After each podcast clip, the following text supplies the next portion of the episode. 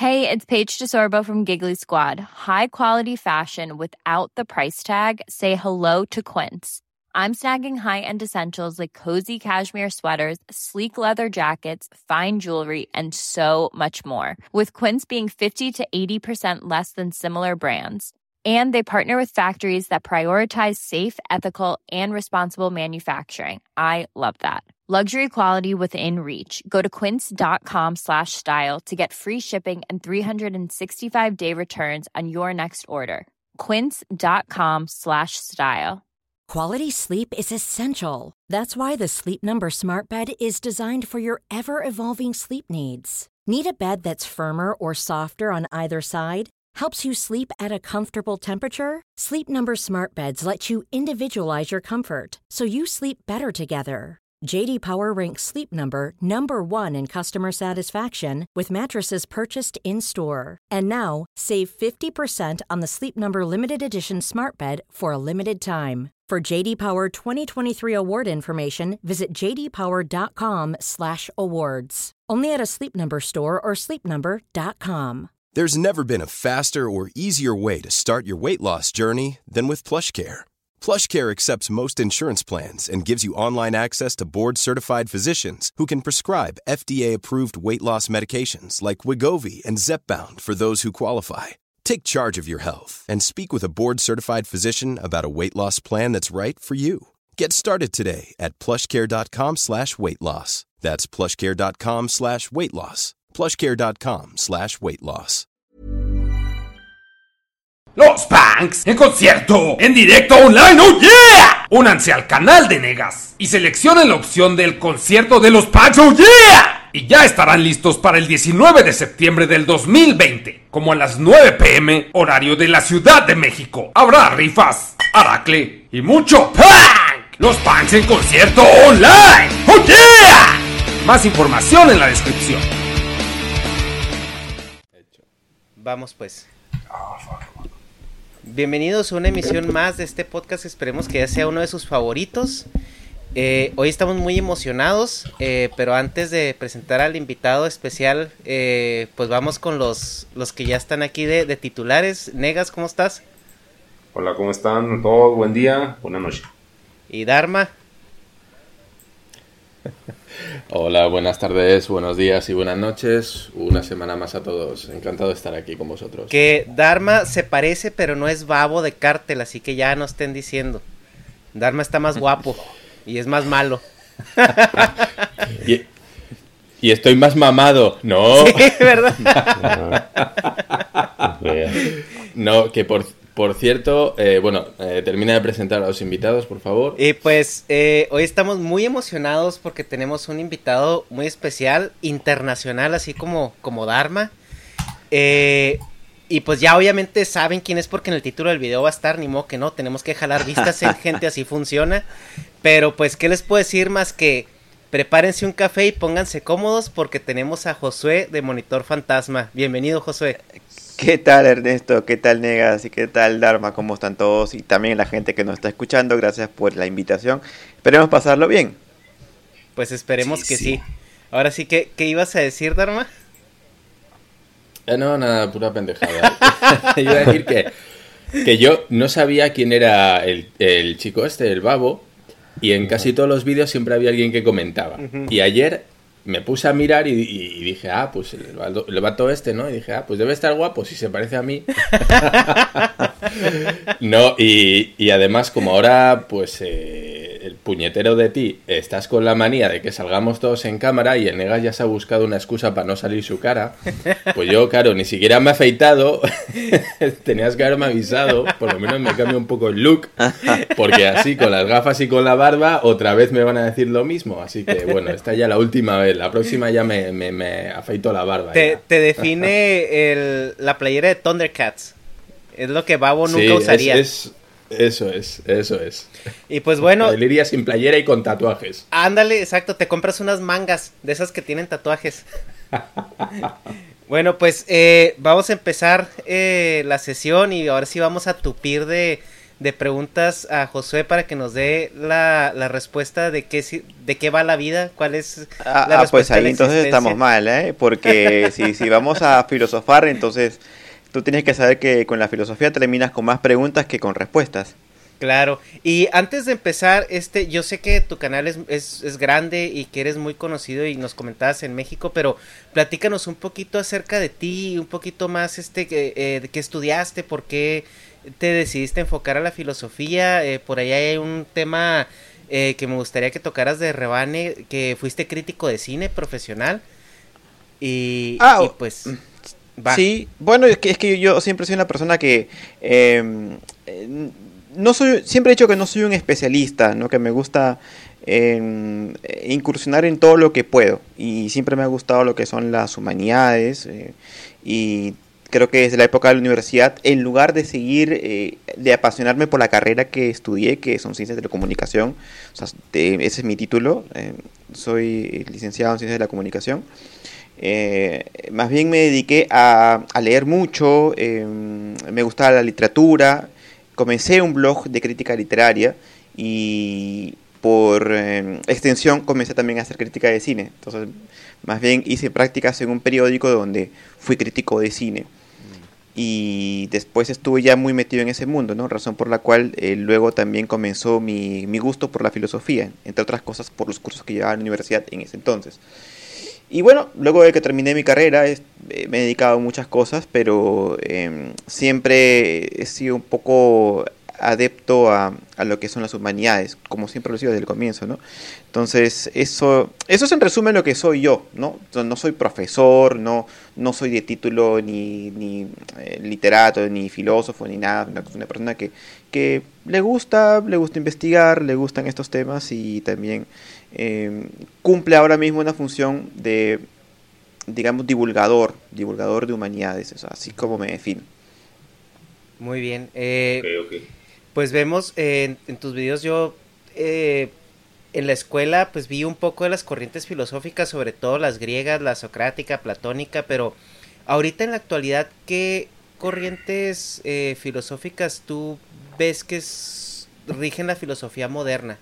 Que podíamos rastrearlas hacia, hacia la- las corrientes eh, griegas. Eh, es es, un poco complicado porque no está todavía bien definido. Es como que recién se están desarrollando y no hay una tendencia clara. Esto por lo general, como a lo largo del- de toda la historia de la filosofía, se ve mucho tiempo después, ¿no? Cuando se analiza en retrospectiva. Entonces es muy complicado. Lo último que, que quedó claro, la última eh, corriente filosófica, la última, más que corriente, la última escuela filosófica del siglo, del siglo pasado, entre el siglo XIX y el siglo XX, que estuvo bien definida, fue el existencialismo. Pero ya es algo que ha quedado un poco más, un poco más hacia atrás, ¿no? Entonces ahora hay otras nuevas, o otras nuevas tendencias, pero que todavía no terminan de, de, de estar bien definidas, ¿no? Como por ejemplo el objetivismo filosófico, el, este, el, bueno, el deconstructivismo y otras más, ¿no? Ok, va.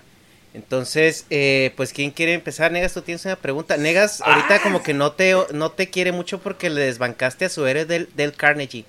Él era súper fan de Del Carnegie. sí. Ah, ok. Ah, ya, ya. Sí, mi héroe. No, pues de hecho, por, gracias a ti me enteré que era, o sea, porque yo sí caí en la trampa de que, ah, Carnegie, porque en la escuela decían el Carnegie Institute of Technology, ¿sí es ese? Oye, ¿O oye, no? pero yo no lo he desbancado. A mí me parece, no, no me acuerdo exactamente qué fue lo que dije, pero creo que de todos los autores de autoayuda que, eh, que he analizado, me parece que era un, uno de los tipos más, más coherentes, ¿no? Y creo que lo dije en el video incluso, ¿no? No, es, Sí. no es el peor de todos, pero bueno, hay algunas cositas por ahí No, que... no, pero es irónico esto, no creas que está, está de payaso este güey. No lo digo en O sea, general porque efectivamente mucha gente también me ha comentado esto en mi video, pero eh, francamente, eh, sí, o sea, es un tipo que cumple con, con su función. De hecho, creo que en algún video que hice sobre autores de superación que respeto, mencioné Ajá. de que yo en general con el tema de lo que es superación y, y autoayuda, como se- me parece que es- se le denomina erradamente, eh, eh, está bien, ¿no? O sea, me parece que el concepto es bueno. Lo que pasa es que hay autores que sí te venden humo. Y, y sí, con eso creo que he sido bastante. Creo haber sido duro con algunos de ellos. Pues México Sí, tiene sí. sus joyas como Carlos Cuauhtémoc Sánchez. Ah, por supuesto. Ahora Por sí, ejemplo. Negas, vas. Te cedo la palabra. Ah, no sé, es que son tantas cosas, pero a ver, este, por ejemplo, tú en los videos, es que pinche, bueno, tú en tus videos te ves así como que muy feliz, güey, como que todo acá se te resbala, pero a pesar de que hablas de temas medio densos, como que te ves así pues muy pleno, muy feliz, muy zen, güey. En realidad, o sea, si eres así o, o te da la depresión o te entra acá el pinche, o sea, no sé como que a qué estés apegado, porque pues yo, por ejemplo, si soy acá pues, negativo, nihilista de alguna forma y, o sea, pero tú, como, ¿qué tipo de personalidad tienes en el día a día? O sea, como que si te da el bajón o si andas así bien feliz, bien alivianado o cómo. Pero me llama la atención que me digas que me veo feliz porque yo no me percibo como alguien feliz en mis videos. De repente creo que sí por el formato de video que hago, hablo un poco más rápido y fluido de lo que hablaría normalmente, pero creo que yo más bien, yo me considero una persona renegona. O sea, me- creo que tengo mal humor, por, por Ah. ejemplo. Creo que soy como tú. Ay, ay. Sí, mejores amigos por siempre. Oh, está bien. Sí, soy ¿Qué un más que- un poco Pero rajón, le es- decimos acá en Perú. Y No luego pues también de que sigues pues mucho a este, ah, ¿cómo se llama? Schopenhauer. O sea, yo la neta, la verdad no leo mucho. Desgraciadamente soy algo ignorante en cuanto a la lectura, pero me gusta, o sea, sí me gusta mucho Schopenhauer. Antes, pues así por agarrar el de moda era Nietzsche o Nietzsche, le digo, pero ya después con el Shopee, pues me gusta mucho que tiene, o sea, puede hacer un libro y lo abres en cualquier página y te tira una frase bien chida, güey, así como que ya un eslogan, no sé, como que se puede decir una frase motivacional. Bueno, para mí, o sea, mucho del humor que maneja se me hace, pues, que es, pues, como humor negro, pero tú, o sea, ¿por qué te apegas tanto a Shopee? Eh, bueno, eh, por muchas razones. Creo que el último video que hice sobre Schopenhauer, que fue Sí, bueno. prácticamente eran 10 razones por las que me gusta Schopenhauer, lo explica bien. Eh, precisamente No, por esto, porque yo no soy tan, tan positivo como, como parece que soy, ¿no? Yo creo que soy una persona que más bien eh, se explica muchas cosas a través del pesimismo. Eh, en el sentido de que ser pesimista no necesariamente es decir, ah, todo va mal, todo es, quejarse de todo, sino entender de que las cosas no son tan maravillosas como las pintan y, esa visión desencantada del mundo, de hecho, te ayuda, puede llegar paradójicamente a, animarte a hacer cosas que, que, sé yo, que antes no, no podrías, ¿no? Porque justamente la desilusión de creer que el mundo es maravilloso y que todo está hecho a tu medida puede hacerte caer en depresiones más grandes que las que asumen que el mundo es, como diría Schopenhauer, el peor de los mundos posibles. Entonces, Ajá. me identifico mucho más con esa visión que con el que cree que o que todo es maravilloso o que es una prueba para irnos a un mundo mejor donde todo va a estar ok, fabuloso, porque lo más probable es que después de esto pues no hay nada, se apaga la televisión y se acabó. Ah, ojalá, güey, neta, porque si existe el samsara, qué asco, o sea, a mí me cagaría así volver de que no, se te olvidó algo así, ¿qué? ¿Qué se me olvidó? No, pues tienes que ver qué se te olvidó, porque, ah, no sé, ah, no sé si viste, bueno, a mí me gusta mucho ese video, pero vas a decir, pues, que ¿por qué crees eso? Pero hay un video que entrevistan a un extraterrestre, según esto, Ah, caray. Y tira, o sea, tira como que unas frases muy budistas y me gusta mucho lo que dice, es un video corto y obviamente pues falso, pero, o sea, si es de que no mames, el punto es que ese güey dice que esto es como, se puede decir, una Matrix, o, o que toda, o sea, que es una conciencia, se puede decir, colectiva, partida en instancias, o sea, que yo soy tú, pero tú estás en otro ciclo del samsara. O sea que somos lo mismo, entonces que todos somos la misma persona, así tipo Evangelion. Ujú. Y. O sea, pues eso es. Creo, ahí lo plantear como budista. Si es eso o no. Claro, ajá. Porque desconozco, la neta, o sea, no, no estoy muy apegado a eso, pero. O sea, en el caso de que tuvieras que estar repitiendo lo mismo y lo mismo. O sea, no se te hace como que una pesadilla. Ujú. Estás dando el avión, no sé. No sé si siempre- planteé algo.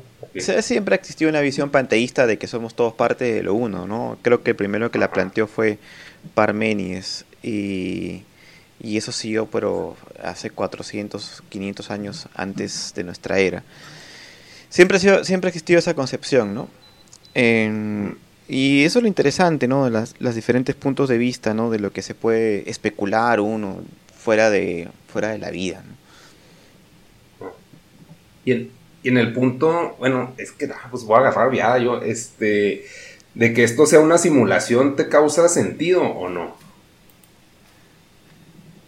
Es que el sentido es una cosa difícil de definir, porque eh, ¿quién es el que aporta el sentido a las cosas? El, el que aporta el sentido a las cosas es el ser humano. Entonces, Ah, no, sí, pero- eh, Pero, o sea, eh, ¿tú crees que esto pueda llegar a ser una simulación? es posible. Es posi- es que es algo que no se puede, no se puede probar, no se puede probar ni, ni que es ni, ni lo contrario. Entonces, eh, que yo creo en cierta forma lo es, porque en cierta forma vemos el mundo como eh, no vemos el mundo como es, nunca nunca podemos ver nunca podemos ver la realidad como es, lo que podemos es, es ver a través de nuestros sentidos que mal que bien siempre distorsionan la percepción de las cosas. Eh, entonces es imposible. Y. Entonces, o sea, como, ¿en qué crees tú? O sea, ¿cuál es tu realidad? ¿Qué, defines tú como real? De acuerdo a tu percepción. Porque dices, pues no podemos estar seguros de nada, pero de algo, de lo más certero que tengas en este momento y en esta etapa de tu vida. Cosas certeras así de la realidad.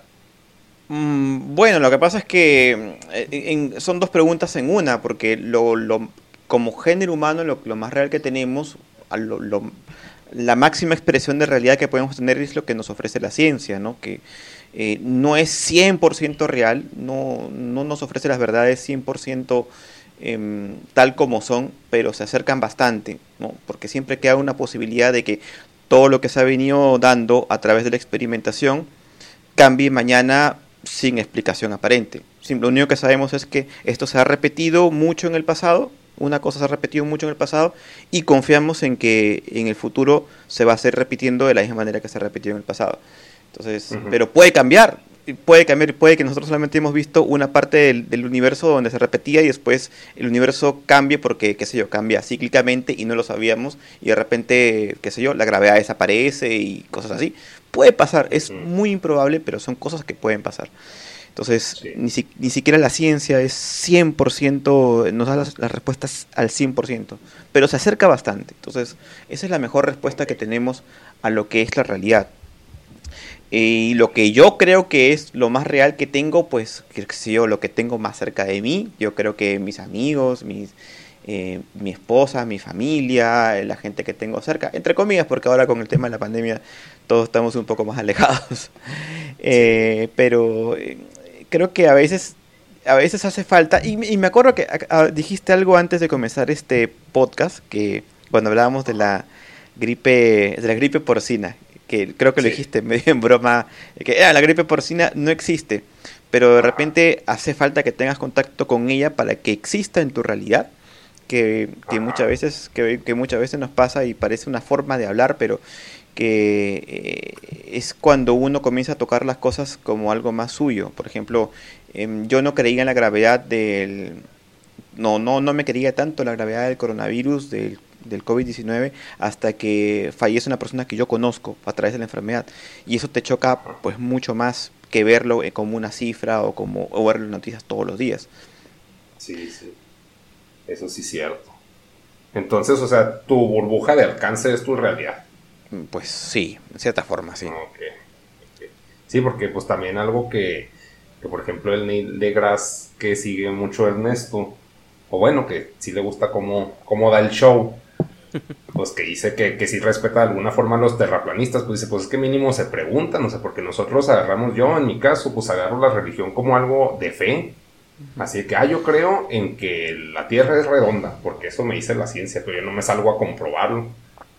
O sea, entonces dice, pues mínimo está chido que pues si no creen, pues estén cuestionando y se pongan a hacer sus experimentos. Lástima que se maten en cohetes, ¿no? Pero, o sea, fuera de eso, pues sí está, o sea, que sí respeta ese espíritu Que estaría mejor que analizaban cosas pues que ya de a tiro pues nadie sabe, que son estudios, pero pues sí, no, sé. Claro, eh, es que eso es interesante. A mí, me gusta también esa faceta de los terraplanistas de que es el cuestionarse. El problema es que el, su cuestionamiento los lleva al negacionismo, en un plan de que eh, ellos con el, el, solo hecho de plantearse la cuestión es para ellos a su vez la cuestión y la respuesta, ¿no? O sea, pueden cuestionar que la Tierra es redonda y por ello la Tierra es plana y en plan de que y, no y no aceptan lo contrario, ¿no? Entonces, eh, cuando uno sabe la cuestión está bien que saber un poco, pero tiene que abrirse para todas las posibilidades, incluso para lo que uno eh, no cree que, que, es así, ¿no? Es decir, por eso yo dije un poco en broma que de alguna forma creo en la religión porque también es una es una posibilidad, es una posibilidad improbable, pero eh, está ahí. Entonces no me cierro 100% a eso, de que algún ser superior existirá. De repente no como el Dios que nos pinta el cristianismo, em, el islamismo y otras religiones, pero algún ser em, superior existirá, ¿no? Si es que no somos nosotros en el futuro o en otra dimensión, puede ser. Entonces, tiene que estar abierto, tiene que estar abierto a cuestionarse, pero cuestionarse todo. Sí, qué cansado. No me interesa todo. Pero sí. pero, ¿qué? ¿Vas? ¿Va alguien más? No sé. Dharma, estás muy calladito, bro. Te vamos a dar bola ahí para que participes. Yo, yo estaba callado porque le he oído al Negas que no sabía de filosofía y que no sé qué, y yo estaba pensando, joder, pues yo soy tan ignorante que cuando ha dicho Schopenhauer, yo pensé que hablaba de un compositor, así que imagínate mi nivel. Entonces, mejor, mejor no digo nada y les escucho. bueno, yo soy un total ignorante, como digo, en la filosofía. Me considero un tipo muy pragmático, muy práctico y creo que a veces la filosofía nos mete en más dilemas éticos y morales de los que necesitamos para el día a día. Y no, no, sé hasta, no sé hasta qué punto eso puede ser contraproducente. Me parece que es, es bonito y es, es, mm, bueno, pues algo incluso puede ser divertido, siempre y cuando no tengas otros problemas. Que bueno, pues si vemos a los, a los filósofos, digamos, clásicos, vemos por qué eran ellos y no otros los que tiraban por, por, la, por la filosofía, ¿no? Que eran, eran gente que tenía posibilidades económicas, que se podía permitir eh, divagar sobre problemas que a la plebe, vamos a decir, eh, no le daba igual, ¿no? Entonces, bueno, pues bien, ¿hasta qué punto para la gente de, a pie, ¿no? A la gente de, la calle, pues tiene posibilidades de decir, oye, ¿habrá un Dios superior? ¿Habrá un no sé qué? Oye, ¿y esto por qué? No, yo me pregunto ese tipo de cosas. Digo, ¿la gente necesita la filosofía para, Por supuesto. para su día a día? Es que... Es algo de Maslow. Es que lo que pasa es que a veces la pregunta de que la gente necesita la filosofía porque es una serie de preguntas inútiles es, es en cierta forma cierto y en cierta forma no, porque si tomamos la filosofía por, por el legado del existencialismo, que ha sido la corriente filosófica más cercana que tenemos, pues ciertamente pues es una serie de preguntas que, que te pueden que, están hechas como diseñadas para llevarte a la depresión, ¿no? Porque para qué existo, cuál es mi sentido en la vida, existe un Dios, qué hay más allá. Son preguntas existencialistas que en realidad, pues bueno, sirven bastante como de un punto de vista psicológico, como para hacer una introspección eh, pero la, filosofía va mucho más allá, es decir, la filosofía es mucho más importante porque tiene que ver, incluso, está en todos lados, la, la lógica es filosofía. Cuando tú aprendes un lenguaje, de alguna forma estás aprendiendo una lógica que es parte de la filosofía. La ética está en el día a día, o sea, cuando nos, cuando nos enfrentamos a un dilema moral estás haciendo filosofía. Eh, cuando tienes que decidir entre qué cosa es bueno y qué cosa es malo, o qué cosa es más bueno que otra cosa, o qué cosa es menos malo que otra cosa, eh, parte siempre una pregunta filosófica inevitable, ¿no? ¿Qué, cosa es, ¿Qué cosa es lo bueno? ¿Qué cosa es lo moral? Cuáles son mis principios. Eh, eso es una parte importante de la filosofía. Y por último, desde la ciencia, también todo experimento científico parte de una pregunta filosófica, que es precisamente eh, que, por ejemplo, eh, vamos a hacer una vacuna contra el coronavirus, ¿no? Efectivamente. ¿Qué pasaría si es que hago esto de esta manera, mezclo estos componentes y, y, ocurre esto, ¿no? ¿Cuál será el, cuál será el, el resultado de esto? Es una pregunta filosófica. Lo que es la experimentación y los resultados termina siendo una realidad científica o una verdad científica, perdón. Pero siempre se parte todo desde una pregunta filosófica. Entonces, es algo inevitable en cierto punto, pero si vamos a tomar la filosofía desde el plan del existencialismo, pues bueno, em, por algo es una corriente filosófica que ya caducó. Es decir, la gente ya lo ha dejado un poco más, un poco eh, hacia atrás en los años. Yo, por ejemplo, sí estoy trabajando con el existencialismo, o sea, porque, o sea, a pesar de que considero que caigo en la pinche conclusión de que nada tiene sentido, y pues aquí estamos, y como dice Dharma, pues sí, o sea, como que sí, sí entiendo que se considere, o sea, si tienes tiempo para filosofarla, es que vives bien, de alguna forma, porque si estás así sifiando, así cargando la piedra, pues ni tienes tiempo, es de que ah, está empezada la piedra, o sea, como que somos animales de carga, como dice Peterson, y que, pues, o sea, nomás así, como que la carga le da el sentido a nuestra existencia, pero si no tienes carga, pues te pones a pensar, ¿qué es la piedra? ¿Por qué se carga? Y la chingada, o sea, que, y, el que la está cargando dice, pues cállate, güey, o ayúdame, o sea, no es torre, o sea, es, haciendo inútil. Pues es que realmente la filosofía empezó cuando el ser humano dejó de preocuparse por la supervivencia, ¿no? O sea, es cuando, como lo decía Dharma, cuando alguien tuvo el tiempo de no hacer nada. Y ahí es cuando, bueno, ¿cuál es el sentido de tu vida si no es ir a matar el mamut, ¿no? O criar hijos. Simón, pero o sea, como que, pues desde el momento que se hace una solución de algo, pues como o sea, si es una pregunta filosófica, pues nosotros como que tomamos la filosofía como bellas artes o algo así como, por ejemplo, aquí la carrera de filosofía y letras nos da asco, Así que, ah, pinches hippies. Porque, o sea, asociamos la filosofía necesariamente con algo inútil, de que, pues, de que vas a trabajar pensando. Claro, bueno, que nada, vamos a tomar como si fuera el, el, el, fin de las cosas, no es el fin de las cosas, pero es lo que le da trasfondo a las cosas. Y yo digo, yo siempre digo que es inevitable, es inevitable filosofar.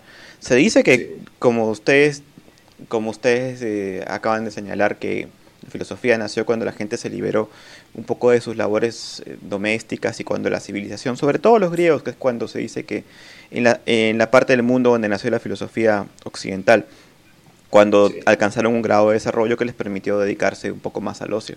Pero yo diría que es, es cuando, se, cuando se inició la filosofía de forma profesional, es decir, cuando aparecen los primeros maestros que enseñan filosofía, eh, que no es la misma filosofía que conocemos ahora, porque antes la filosofía en esos tiempos era una mezcla de saberes, en el cual pues filosofía comprendía psicología, letras, eh, ciencia, biología, etcétera, todo era, todo era la misma cosa. Después ya se iba desligando con el tiempo. Pero ahí es cuando nace profesionalmente. Antes la gente igual, igual filosofaba, igual la gente se sentaba a conversar. Lo que pasa es que no se hacía de manera profesional. Se hacía de repente como lo hacemos ahorita nosotros, conversando y preguntándonos algunas, algunas cosas, pues de, oye, pues, ¿qué, pasó? ¿no? incluso hasta desde un punto de vista político, ¿no? Si es que fue la mejor decisión del gobierno eh, haber, eh, qué sé yo, pues, em, eh, adoptado cierta cuarentena para el para eh, la pandemia, etcétera. ¿no? Entonces, este tipo de cosas son preguntas filosóficas y forma parte del quehacer filosófico, no profesional, pero que es inevitable para, para todo ser humano. Creo que sin filosofía y sin pensamiento, pues las conversaciones serían sumamente aburridas. Una transferencia de datos como de máquinas, en plan de qué horas son, son cuatro y media, ah, pero antes eran cuatro y veintinueve, y nada, no, no hay ningún trasfondo ahí. Eh, yo ahí tengo una pregunta. Eh, nosotros pues podemos eh, rastrear el origen de la religión hasta conceptos muy básicos como por ejemplo cuando se descubrió la, la, agricultura, ¿no? O sea que se empezaron a, a conocer los ciclos de lluvias y de repente el ciclo de lluvias se interrumpía y venía un ciclo de sequía y es donde la, pues, los seres humanos empezaron a decir, oh, bueno, o sea, ¿quién es el que controla este ciclo de lluvia? Pues ha de ser la estrella fulana de tal, porque se supone que cuando esa estrella está arriba es cuando, cuando empieza a llover, ¿no? Que es como cuando muy arcaicamente las personas empezaron a, a, darle sentido a las estaciones, ¿no? Que era su única referencia, el, manto estelar, la bóveda celeste. Entonces, de repente, ya llega el punto donde la estrella que te traía la lluvia está en el lugar donde debe estar y no llueve. Entonces, obviamente, como una lógica muy básica de ser humano es, ah, esa estrella está enojada con nosotros, necesitamos hacer algo para satisfacerla, ¿no? Y eso es, pues, podría ser que, podría ser el origen de una religión, ¿no? O sea, porque ya estás como adorando, dándole un significado divino a, a cosas que pues no lo tienen. Pero yo pienso o yo siento que la filosofía es como una rama de la religión un poco más sofisticada, por así decirlo. O sea, donde ya no es, donde no se le atribuye como poderes místicos a, a, un ente o, alguna cosa, sino que ya como que es una forma de pensarla de la misma manera que pensamos religión, pero como buscando el sentido real a las cosas, por así explicarlo. Porque, por ejemplo, Platón creía en, el, en los idealismos, ¿no? Y, y Sócrates era, se me figura un poco más pragmático. Entonces, no sé si lo que estoy diciendo te hace sentido, de alguna manera. Eh, sí, en cierta forma sí. Eh, lo que has descrito tú como lo que es darle una coherencia a lo que ocurre en el cielo con la tierra, eh, se me hace más que una religión, efectivamente un tipo de filosofía, ¿no? que es buscarle, preguntarte por qué ocurren las cosas en la tierra y, y intentar dar una relación con, con, el cielo. Una filosofía que no, no, no tiene mayor correspondencia, tal como se planteó en un comienzo, pero filosofía al fin y al cabo. Pero yo creo que el concepto de religión es es eh, creer sin, por ejemplo, porque por lo menos hay una observación, es decir, la filosofía no es, no es como la religión que es un, es un creer dogmático, sino que la filosofía eh, parte siempre de la observación, no la observación empírica como la ciencia o la experimentación, sino desde la observación de, de, de alguna realidad. Y por, ahí, y por ello también es, es refutable. La gente se refuta las ideas, no, no existe en filosofía eso que comúnmente se dice de que tú tienes tus ideas y yo las mías y hay que respetarlas. Al contrario, en filosofía siempre se discute, dice, no tienes razón, es que no tienes razón y te lo voy a probar. Y, se demuestra, ¿no? Ah, tú crees que eh, ese eclipse es que es una señal de un Dios, te voy a probar que no es. Y, así es como avanza la filosofía. Eh, la religión no parte de ahí, la religión parte de la creencia y de hecho creo que eh, muchos arqueólogos están de acuerdo en que eh, se origina a través de más bien de creencias de que existe algo que es mágico y que tiene un poder que la gente no se puede explicar pero tampoco se puede cuestionar. Y que a su vez eso estaba eh, más bien e, era utilizado como un instrumento de dominación incluso no de alguien que dice que existe un dios para ser él el enviado de ese dios y para poder eh, tener algún tipo de control o alguna autoridad sobrenatural sobre una tribu. Eh, y eso es incuestionable. ¿Por qué? Porque si lo cuestionas, pues eh, te la vas a pasar mal. Estás mal porque así es, Simón. Sí, pero a lo que iba, la analogía es que no, que, o sea, bueno, para mí, a como yo lo veo, es que la religión parte de la filosofía. O sea, como que alguien se sentó a pensar en algo y decidió que pues como lo comentaba, ¿no? Que esa estrella tiene el poder de la lluvia, entonces ya cuando lo pasas a, a, las generaciones que vienen, no les enseñas todo el razonamiento de que no, mira, es que cuando la estrella, así como que, o sea, porque para empezar no lo puedes entender en ese momento. Entonces simplemente decías, esa estrella es la diosa de la lluvia. Cuando esté ahí necesitas hacerle sacrificios para que llueva, porque si no, no va a llover. Sí, pues se puede decir que, o sea, pues, bueno, sí, o sea, sí estoy de acuerdo contigo, pero o sea, pues eran soluciones pragmáticas, así como, o sea, la etapa más filosófica de todos nosotros cuando estamos niños y luego, ¿por qué? ¿Por qué?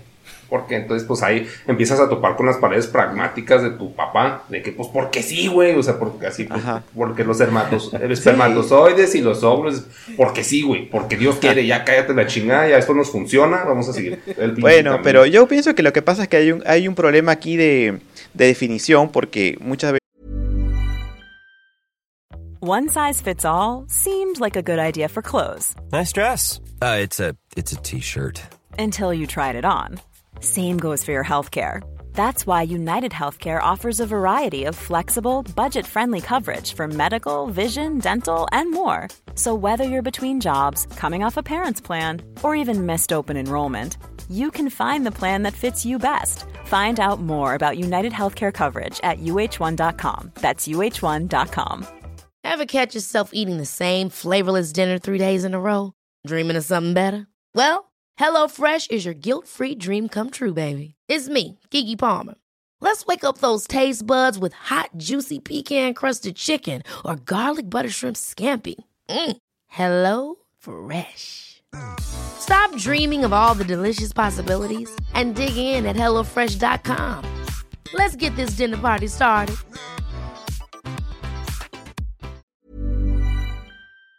A veces eh, tratamos nosotros de encasillar todo como dentro de un concepto, pero a veces es una amalgama de conceptos. Es decir, la, de hecho, la religión cristiana también tiene una parte eh, filosófica que se llama teología cristiana, ¿no? donde eh, intentan eh, enlazar algunos conceptos filosóficos que le dan sustento a lo que es religión.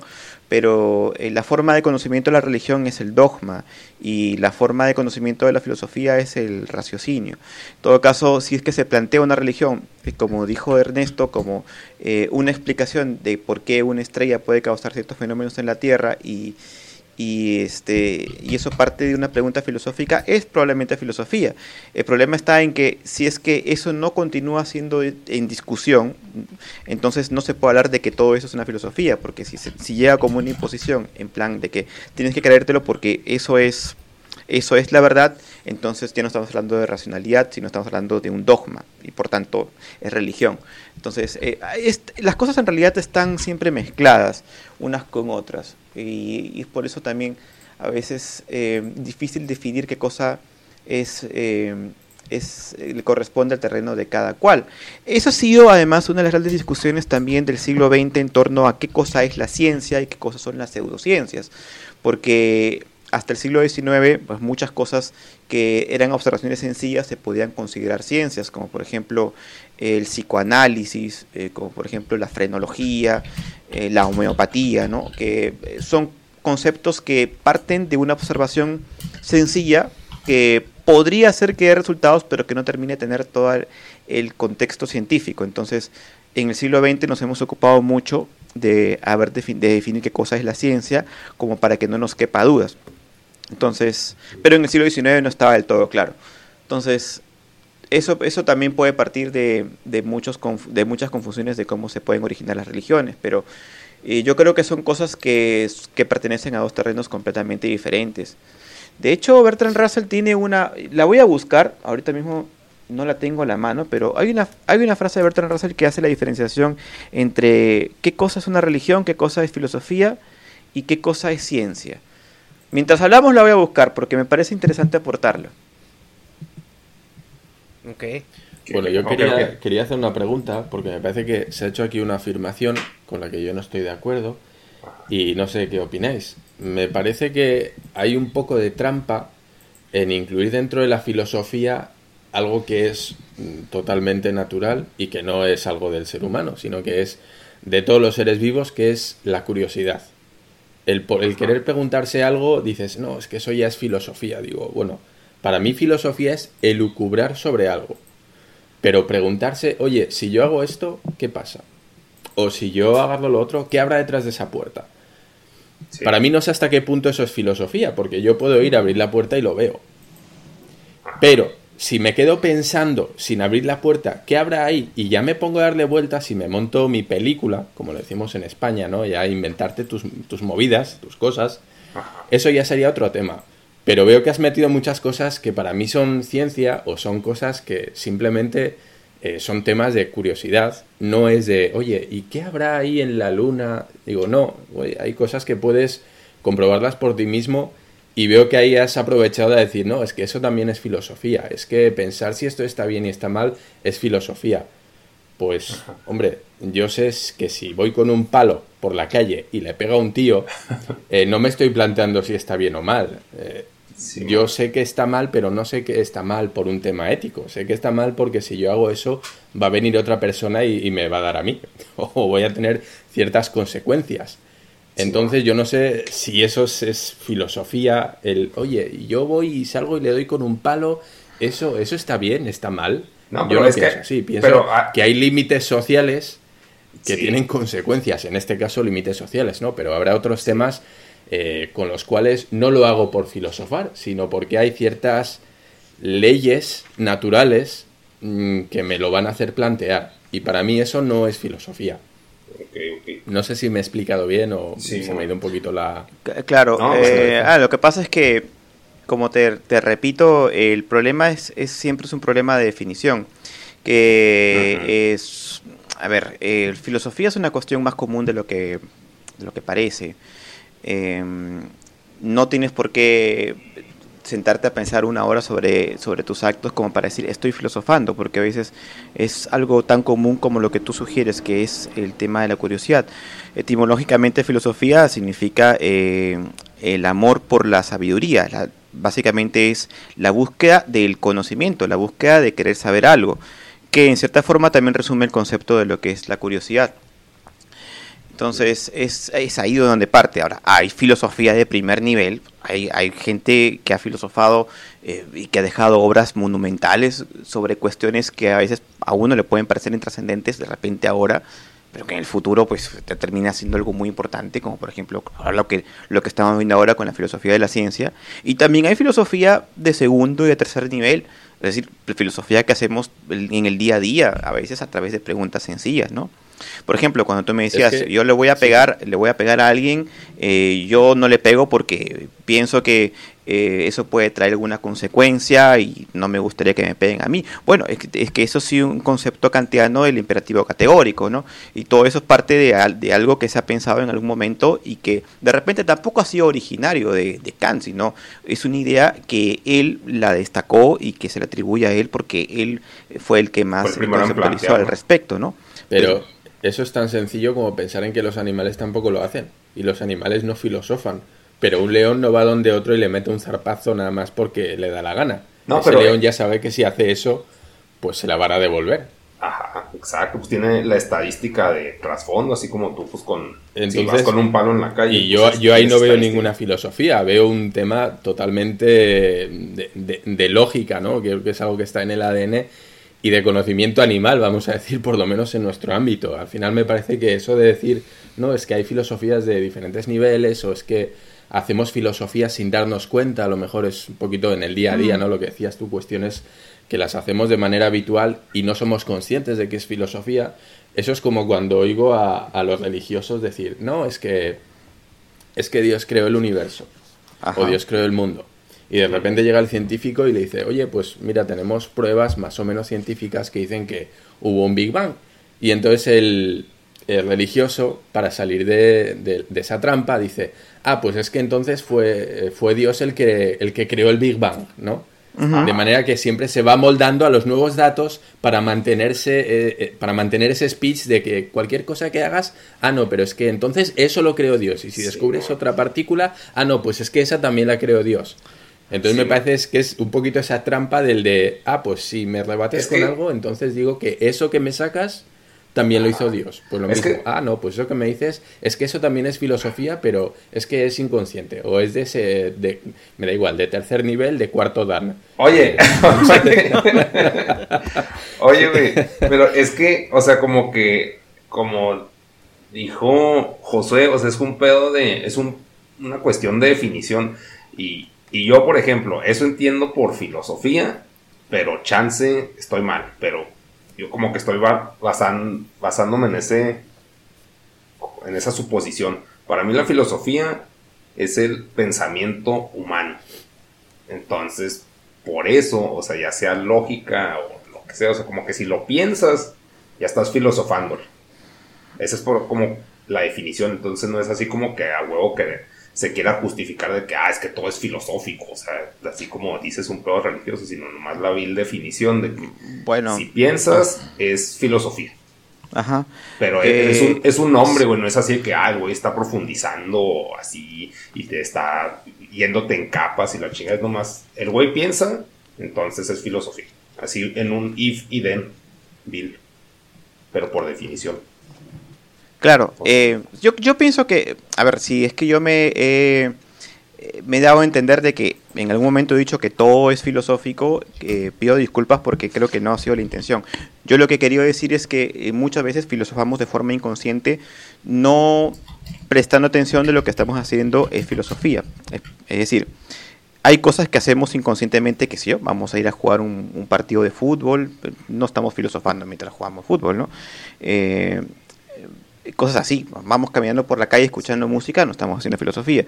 Pero creo que, eh, por ejemplo, en este momento en el que estamos conversando, se podría decir que estamos filosofando. Incluso a pesar de que Dharma está negando la filosofía, está utilizando una herramienta filosófica para, para negar eh, para negar la filosofía. Entonces, em, ¿por qué? Porque estamos pensando en ideas, estamos pensando en conceptos y, y estamos argumentando. Yo digo, tengo una idea y tú entiendes lo que digo, me contradices y yo te contradigo a ti y, así vamos, vamos conversando y eso eh, sería una especie de método filosófico que se conoce como la dialéctica. ¿no? Es decir, tienes una tesis, yo tengo una antítesis y esa síntesis aparece una idea que es, que es, más, es más perfecta. Entonces, eh, hay, hay, momentos en los cuales, como estos, la gente no es consciente de que está filosofando, pero en realidad lo está haciendo. Cuando conversa de política, eh, cuando conversa, conversa de decisiones éticas, incluso, ¿no? Decir, hablando de un amigo que se hizo bien o no hizo bien en dejar a la chica, eh, ahí comienzan a filosofar las cosas, ¿no? Pero obviamente no toda conversación es, es filosofía, eso, eso sí eh, me gustaría dejarlo bien claro, ni, ni toda acción humana es filosofía. Y hay cosas que sí se hacen por mero instinto, porque eh, pienso que existe también una ley natural que, nos lleva a actuar eh, por un principio eh, de nuestra propia naturaleza. ¿no? En el fondo sabemos todos qué es lo bueno y qué es lo malo, pero algunos pocos sabemos argumentarlo. Y cuando lo argumentas, entonces pasas de lo que es instintivo a, hacer algo filosófico, ¿no? Pero no es un truco para nada, ¿no? Decir que sí, ¿no? Es que la filosofía creó esto y entonces es la que abarca todo, pero eh, en cierta forma es algo que nos es inherente a las personas, la el filosofar, ¿no? No sé si me he dejado entender mejor. O sea, es algo, por ejemplo, Dharma está argumentando que parte de, de esa filosofía le podríamos llamar sentido común, pero al momento de cuestionarnos el sentido común, entonces ya estamos filosofando acerca de ellos. Es como, por ejemplo, el, lo que decía Dharma de salir a la calle y con un palo y pegarle a la gente, pues está mal y eso como que intrínsecamente lo entendemos. Pero ya desde el momento en que nos ponemos a pensar, bueno, ¿por qué está mal? A lo mejor ya ahí cambia un poco la perspectiva o, no. Mm, sí, sí, sí, por ahí, por ahí, por ahí va yo, ¿no? Eh, por cierto, no, no, no, no quiero ser negacionista, ¿eh? hago un poquito de abogado del diablo para darle un poquito de chispa a la conversación y para que no estemos todos de acuerdo en todo lo que se dice. Ah, está bien. A, mí, a mí me encanta discutir, ¿eh? Ah, no, yo no, yo no me molesto. Solamente es que estoy un poco distraído porque, discúlpame, de repente no estoy siendo del todo amable, pero estoy un poco distraído porque estaba buscando la cita de Bertrand Russell que les comenté y, y no la encuentro. Pero estoy escuchando. Oye, pues búscala en Google, güey, más fácil, o sea, te fuiste al método más arcaico. O sea, pon este citas de ese güey. Así es Wikipedia. es, que, es que te juro que la, la tengo ubicada en el libro y pero, vamos a ver. Eh, no, pues está bien que, te tomes el tiempo así. Los que no sabemos de filosofía, pues hablamos de, tonterías. Has dicho lo de construir y Ernesto y yo, pues estamos muy al día con esto de la deconstrucción. También nos estamos deconstruyendo como hombres para ser buenos aliados. Ah, eso, güey. Si hay que abordar ese tema, güey. El pedo de la deconstrucción se me hace un pedo muy sectario, güey. Así como que de, pues sí, como que ya el feminismo raya en un tipo de religión pirata de que no, es que tenemos que construir, o sea, he conocido mujeres que dicen, es que no, no te has deconstruido, y yo así, pues, ¿por qué me tengo que deconstruir, güey? O sea, como que... Oye, ya, ya, vi, ya he visto que ha abierto la caja de Pandora con sí, negas. No, güey, es que pinche, me caga esa, ese pretexto que ponen de que no, es que la deconstrucción este, te ayuda a definirte, o sea, sí, güey, pero creo que lo usan como pretexto, en el caso del feminismo, para destruir a las morras, güey para como que desmadrarlas y dejarlas en pedazos en el piso mentalmente y luego, ah, y ahora con las piezas, yo como líder feminazi, güey, voy a armar lo que yo quiera y eso eres. Pues o sea, como que a huevo las destruyen identidades, pues como también los cristianos, güey, que o sea, he ido a retiros, pues bueno, católicos, nomás a uno. Y, así como que, según esto, tratan de quebrar tu, tu moral y que te hagan llorar acá huevo. Y ya que estás hecho mierda, ya llegan y te dan la mano, pero esta es la mano de Jesús. Y ya es la única que hay. Es de que vete a la verga, ¿no, güey? Pues primero pusiste una chinga, güey. Y ahora me quieres levantar y decirme que eres a tu madre. Pues no mames. Y creo que ese pedo, tipo sectario tribu, que los cristianos, o sea, ese tipo de comportamiento se me hace posarro. Como que lo usan para meter más aliados a ese pedo. Claro que los aliados hombres que nos podamos meter a eso es pues porque queremos coger así, no, sí, tu mami, tus ideas son las mejores bueno. y chingada. Pero, o sea. Y después. Después de estos comerciales, me imagino que ya habrás encontrado la cita que buscabas. Madre. A ver, ¿cómo se llama el tipo? Perdón. No lo he encontrado. ¿Cómo se llama? ¿Cómo se llama el que estás buscando de la cita? Bertrand Russell. Russell, R-U-S-S-L. Sí, sí. Em, pero es, casi como el, la secta del coaching, ¿no? Que, Ándale. que va de eso, ¿no? O sea, te, te aíslan, te deconstruyen y luego te, te, hacen a como ellos quieren para pues seguirte explotando, yo creo, porque pues es lo que... Ándale, exacto. Oye, si, si queréis luego traemos a colación gente como Paulo Coelho y vamos sacando la munición pesada. ¿Ya te vas a meter directo con Paulo Coelho?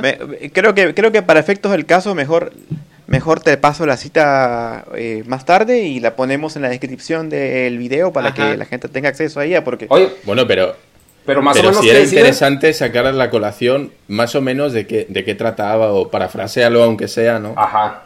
Mira, aquí te va a pasar un link, a ver si no es una de esas. Quiero, eh, quiero tenerlo preciso, ¿no? Porque ah, eh, era una diferenciación bien interesante. Ahorita no la tengo mucho en la mente, pero sí hablaba un poco de qué cosa es lo que le compete a cada, a cada materia, ¿no? Que me parece que queda muy mm. bien expuesto, ¿no? Qué cosa es religión, qué cosa es eh, qué cosa es lo propio de la filosofía y qué cosa era lo propio de la ciencia. Y en cierta forma era, eh, según la visión de Bertrand Russell, era complementario. Eh, perdón, el link se me fue. A ver, eh, ¿cómo lo...? A ver, a ver. El Ahí está una, una pestañita donde hay un chat uh, superior derecha. Ah, ok, ok. Era un, un video de un extraterrestre. No, sí, ese no, el que sigue. A ver si no sale allí. Oye, Josué, eh, aquí yo la pregunta que tengo acerca de las corrientes filosóficas o el futuro de la filosofía más bien es, eh, ¿crees que la tecnología llegue a un punto que avance tanto que haga obsoleta la filosofía como lo que entendemos nosotros por filosofía ahorita, que es buscar el sentido a la vida, a las cosas, o, o estar pensando que está bien o está mal? Eh, porque la religión definitivamente va a llegar a un punto donde va a ser obsoleta. Pero la filosofía, ¿crees que se, también llegue ese periodo de obsolescencia junto con la religión? ¿O va a haber todavía campo para la filosofía eh, cuando ya tengamos un nivel tecnológico bastante avanzado, donde ya entendamos qué está sucediendo exactamente con el universo, que, respondamos todas esas preguntas de existencialismo que, tenemos ahorita. Mm, que... Mm. No, lo sé. es, una, es una cuestión un poco complicado de, decir porque en cierta forma creo que incluso la religión nunca va, nunca va a terminar de ser obsoleta porque eh, la religión tiene una utilidad a pesar de que, a pesar de que eh, creamos o no creamos en ella. Yo siempre he dicho que la religión es, fuente de cultura y en ese sentido eh, yo culturalmente me defino como católico, a pesar de que no creo en ninguno de los dogmas de fe. Porque, em, por, por ejemplo, es una forma de transmitir principios morales. Em, mucha gente que no elige o que no tiene la vamos a ser un poco malos hablando de esto, pero que no tiene la capacidad para ponerse a razonar sobre qué cosa es bueno, qué cosa es malo, em, necesita que otras personas les digan y que les digan con, cierta gravedad, mira, esto no se hace por tal cosa. Entonces, eh, la religión cumple ese, papel y yo creo que mientras haya, eh, voy a decir una barbaridad, pero mientras haya gente ignorante va a haber religión, en cierta forma, porque es una manera de transmitir cultura, es una manera de transmitir una, un sistema de principios y de valores que funciona. Y lo digo porque, muy a pesar en mi, aquí mismo en mi ciudad, eh, hubo, ha habido bastantes campañas porque la gente es maleducada y la gente es, desordenada e informal y lanza basura por todos lados. Entonces, en una ocasión, eh, un alcalde que ganó unas elecciones eh, comenzó a poner letreros con la Virgen María y con Jesús diciendo que ahí los tengo, de hecho les tomaba fotos porque son muy graciosos, ¿no? No tires basura, Dios te ama, este, cosas así, ¿no? Que eran eran eran, eran risibles, pero pero muy efectivos, porque si en algo cree todavía la gente más que en sus autoridades es en la religión, en, algo en el cielo, ¿no? Entonces son cosas que funcionan. Y en ciertos contextos funcionan mejor que la filosofía y mejor que la ciencia. Así que no tiene pinta de que la religión vaya, vaya a ser obsoleta por lo menos, no sé, 5.000 años. Porque lo mismo venimos diciendo las religiones, creo que desde la época de, de Aristóteles eh, se vaticinaba ya que el tema de creer en los dioses y en la mitología del panteón griego eh, iba a quedar obsoleto, pero pues se, reemplazó una cosa por otra y seguimos básicamente con los mismos. Entonces, no, no, es un poco, un poco difícil. Yo creo que más bien el tema de la religión puede irse perfeccionando un poco. Em, eh, en el sentido de que puede, puede irse el, depurando algunas cosas, así como antes o se tendía a creer en más dioses, en más cosas, en, cosas terrenales, en piedras, en animales, etcétera, eh, en estatuas, ¿no? Poco a poco eh, creo que la religión más perfecta sería una religión no teísta, ¿no? Pero ya son especulaciones mías. Y en ese sentido, ya que lanzábamos la pregunta con la filosofía, eh, también es posible que la filosofía no, no desaparezca como también es posible que desaparezca. Sin el sentido de que de hecho, nos ponemos, perdón, para terminar la idea, vamos, utilicemos la metáfora de Matrix en, en un futuro en el que la sociedad se conecte con, con, un cable para simplemente ser, vivir y ser feliz y sin pensar, entonces pues vamos a estar en un futuro en el que no vamos a filosofar, pero va a ser un, va a ser un futuro en el que la humanidad se va a estancar ahí, ahí se va a quedar. De hecho, y, y aunque yo no soy, no, me considero religioso, pero bueno, ya que la religión se está llevando todos los puñetazos en este, en este ring, le voy a echar una mano. Y según esa, esa lógica de que la filosofía se rige por, por hechos, por ciencia, ¿no crees que a un futuro a largo plazo la filosofía perdería contra, contra la religión? Porque la religión no se basa en ningún razonamiento. La religión, y como tú has dicho, se vaticina que se va a acabar y la gente va a dejar de creer. Creo que la religión es algo necesario para el hombre, es algo inherente al hombre. Y tenemos pruebas de que a día de hoy, con todo lo que se sabe de ciencia, con todos los avances que ha habido, aún así hay gente que sigue creyendo. ¿Cuál es el punto en el cual se le va a poder refutar? Es que tú a un, a un creyente, por muchas pruebas que le des, no lo vas a convencer. Eh, sí habrá casos, efectivamente, que dirá, ah, pues sí, tienes razón y pues qué pendejo estaba y creía. Pero hay gente que sí o sí va a seguir creyendo, así le des pruebas fehacientes de que lo que cree está equivocado o que hay otra realidad. Es decir, hay, puntos en el que la fe supera la filosofía. Yo estoy convencido de que el tipo más científico y más coherente del mundo es incapaz de hacer cambiar de pensamiento al tipo más religioso del mundo. Entonces, la religión va a estar ahí, porque el hombre quiere creer. Entonces, cuando el hombre quiere creer, no hay nada que hacer, porque él lo, necesita así. Quiere creer en dioses, quiere creer en una entidad superior, lo podemos llamar como sea. Entonces, si la, si la filosofía se basa en raciocinio, en ir, digamos, descubriendo cosas que no sabemos y en encontrar la solución a esas cosas, llegará un punto en el cual se sepa pues se haya resuelto, vamos a decir, todas esas dudas existenciales. Hablo a un futuro hipotético muy largo, ¿no? Llegará un punto en el cual el ser humano, a través de la ciencia, irá dando respuestas a todas esas preguntas que tiene. Pero la religión va a seguir ahí porque la religión no busca respuestas. No, ya no, tiene las no soluciones, al raciocinio. O sea, Bueno, eh, había un periodo en la historia de la civilización occidental en el que la religión tenía todas las respuestas. Eso fue a principios de la Edad Media. Eh, la filosofía para aquel entonces, en la época tras Aristóteles, en la época eh, romana, había alcanzado una cúspide en la que, en la que prácticamente era, era prácticamente lo que daba las mejores respuestas, ya que en ese momento la ciencia como la conocemos ahora no existía. La ciencia que conocemos ahora, esa ciencia empírica, eh, empieza recién en el Renacimiento. Entonces, eh, hubo una etapa en la historia de la civilización occidental en la que la gente pensaba así, ¿para qué vamos a pensar si es que la religión nos da las mejores respuestas, las respuestas más perfectas? Si es que a través de la filosofía vamos a llegar a las mismas respuestas que la religión.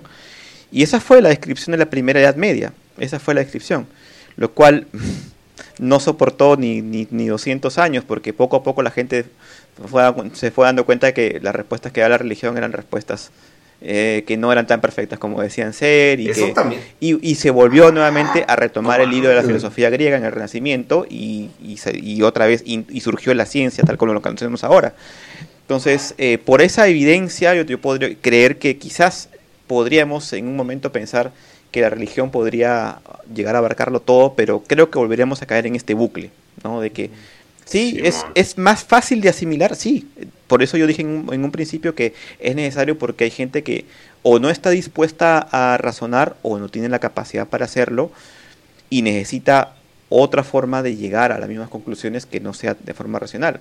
Va, va a existir, ¿no? Pero eh, no creo que una cosa vaya a, a comerse la otra. Lo puede, se puede suprimir por un tiempo, pero no sé en un Sí, futuro. Ah, no, no, yo no, no hablaba de imponerse, ¿eh? hablaba a largo plazo de cuál de los dos tiene mayores posibilidades de mantenerse, ¿no? De no desaparecer, Ajá. vamos a decir. Depen- depende mucho de nosotros, porque creo que si, si en un futuro seguimos, seguimos en el camino, creo que estamos en un buen camino, a pesar de que es un camino lento y, y- e imperfecto, en el que creo que ahora mismo sabemos más cosas de las que sab- sabían nuestros ancestros cuando tenían nuestra edad hace 200 años atrás. Eh, creo que poco a poco somos más instruidos como, como, como género humano en general, ¿no? Yo creo que eso Sí. es, es, un buen, es un buen síntoma de que en un futuro no necesitaremos más de respuestas irracionales y nos iremos eh, y preferiremos más respuestas racionales, ¿no? Lo que no quiere decir que el irracionalismo en general, lo que abarca las religiones y otras manifestaciones, eh, vaya a desaparecer, ¿no? Porque siempre hay, hay un componente eh, que nos es parte de nuestra naturaleza. Yo creo Sí. que vamos por buen camino, pero es solamente mera especulación, no, no, no se puede, yo no lo podría decir con precisión. Ah, wow. Decir, es que por ejemplo aquí en Chihuahua, o sea, todavía hay gente, güey, y ah, me da diarrea, no sé, que, que dice, no, es que Dios es perfecto y lo que dice Dios es perfecto, o sea, como que todavía caen en esa cosa que digo, güey, o sea, es, es muy útil para ellos porque dado que esta sociedad aquí chihuahuense es muy, muy mustia, muy catolicoide, entonces el, el hecho de ser así católico te da muchas soluciones pragmáticas en la sociedad. O sea, es de que, ah, no mames, es, es buena persona porque va a la iglesia. O sea, todavía se me hace tan estúpido, es como que un cierto atajo social. Pero, pero es en buena el caso persona, de Chihuahua, creer. O sea, ¿Cómo, perdón? o sea, es buena, por ejemplo, es lo que se dice, lo que se dice mucho, ¿no? Esa persona es buena, eh, es buena conmigo, es solidaria, es amable, ah, porque se quiere ir al cielo. Pero, pero ¿es buena persona o no es buena persona? O sea, es buena O persona. sea, como que, que su, como que a niveles pragmáticos, su no fin es, importa si en su fin puede ser equivocado, pero es buena buena. persona. Y eso es lo que hacen las religiones, ¿no? Que te hacen, te hacen ser, te hacen hacer cosas buenas. El problema es que tienen fines que no, no son racionales. Ese es el detalle. Ajá. Entonces, en ese sentido, es, siguen siendo útiles para lo que sea. Y, y digamos que buenas para la sociedad, porque mal que bien, al, al- al tener a la gente pensando en la espiritualidad y en ser buenos y en el mandato divino, pues eh, no están pensando en, o, o no terminan aprovechándose de, de su vecino y robando y haciendo cosas, cosas pues Sí, perjudiciales. es que ahí, ahí, José, tú tocaste dos puntos que eh, yo ya lo- los había comentado a veces en, en pláticas con amigos, que no puedes no pensar en la cultura, yo decía mexicana, pero yo puedo extenderlo a la cultura latina. No sé qué país de Latinoamérica no, no pueda comulgar con esto que voy a decir, pero no puedes separar la cultura latina del catolicismo. Aunque seas ateo, tienes trazos del catolicismo en, en tu, en, tu cuestión, en tu idiosincrasia. O sea, está muy, muy metido y está eh, ahí arraigado. Y lo vemos incluso, tío, yo estoy en la iglesia católica, después estoy en la iglesia eh, protestante y ves... Eh, ah, yo también. Ves, ves trazos de eso, o sea, ves de que aunque te cambies a otra parte donde supuestamente los protestantes son un poco más puristas en la cuestión de cómo interpreta la Biblia y son más abiertos o cosas así, ves esos dejos que piensas tú que es por el por tu pasado católico pero es más que nada porque así es cultural, o sea, esa es tu cultura y no te puedes no te puedes liberar de ella. Sí, y la, sí. Y el otro punto que comentabas es cierto, o sea, porque en la en el tema de que la religión es una herramienta para simplificarle la vida a muchas personas que no tienen el tiempo, no tienen la capacidad, o no tienen los recursos para pues educarse y entenderse más acerca de, de por así decirlo, entre muchas comillas, la realidad. Eh, la religión es el método fácil, o sea, no hagas esto, ¿por qué? Pues porque a Dios no le gusta y te vas al infierno. Tienes que ser bueno, ¿por qué? Pues porque a Diosito le gusta que seas bueno. Claro, y, eso además tiene una, una implicancia también ética, ¿no? Porque aunque tú no creas en, en, un Dios o no creas en un infierno o en un cielo, nos hemos acostumbrado a pensar de forma ética que uno no tiene que hacer las cosas porque si hace el mal va a recibir un castigo.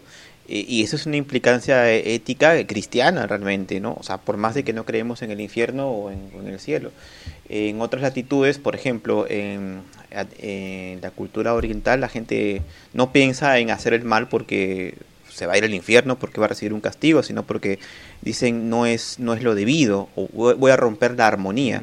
Entonces, es, eso es parte de, de, cómo las religiones han, o cómo nosotros hemos asimilado la cultura y los principios éticos a través de las religiones. Y por eso yo dije también al comienzo, yo me siento culturalmente, digo que yo soy católico, a pesar de que yo no creo en Dios ni ninguno de los dogmas, yo creo que soy católico porque eh, la forma de ser tal como estoy configurado tiene mucho que ver con el, con más con el, sobre todo con el catolicismo, en, más que con el cristianismo en general. Eso ahí tenemos a Dharma para eh, agradecérselo. Yo estoy, estoy de acuerdo y, no, estoy de acuerdo en que eh, ha llegado un punto en el cual la religión se ha convertido en cultura lo, que tú decías es una idiosincrasia ya, y por mucho que yo no sea creyente, tengo valores éticos y morales que derivan directamente del cristianismo. Y por cierto, son valores que se comparten en muchas otras culturas. El no matar no es algo cristiano, es algo que está en todos. O sea, si matar está mal, es algo que vayas donde vayas, en cualquier parte del mundo, si me voy a una tribu eh, del Amazonas profundo con los eh, Araimara o lo que sea, también va a estar mal. Robar también va a estar mal. Violar también va a estar mal. Forzar. Hay, hay cosas que no, para mí no son religiosas, sino que son inherentes al ser humano y no tienen que ver con la religión. Aún así sí creo que compartimos muchas cosas con, con la religión, eh, simplemente porque hemos, mm, digamos que es como un fumador pasivo, ¿no? Aunque, aunque tú no fumes, si hay gente que fuma en el, en el alrededor, pues al final acabas fumando, ¿no? Eh, y otra cosa que has dicho ha dicho Josué el tema de que las religiones orientales pues eh, no, no matan, pero no por el miedo a. Yo ahí no estoy de acuerdo. Hay muchas religiones orientales que tienen infiernos. Los japoneses, los chinos tienen infiernos. Los chinos no tienen uno, tienen siete.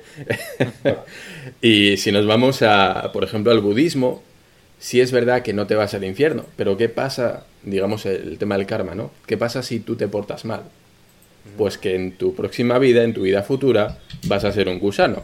Entonces, si es cierto, no te vas, no te vas al infierno, pero digamos que desciendes en esa escala que ellos tienen de divinidad, ¿no? en la cual el, ser humano está en la cúspide y los animales están por debajo, los insectos por debajo.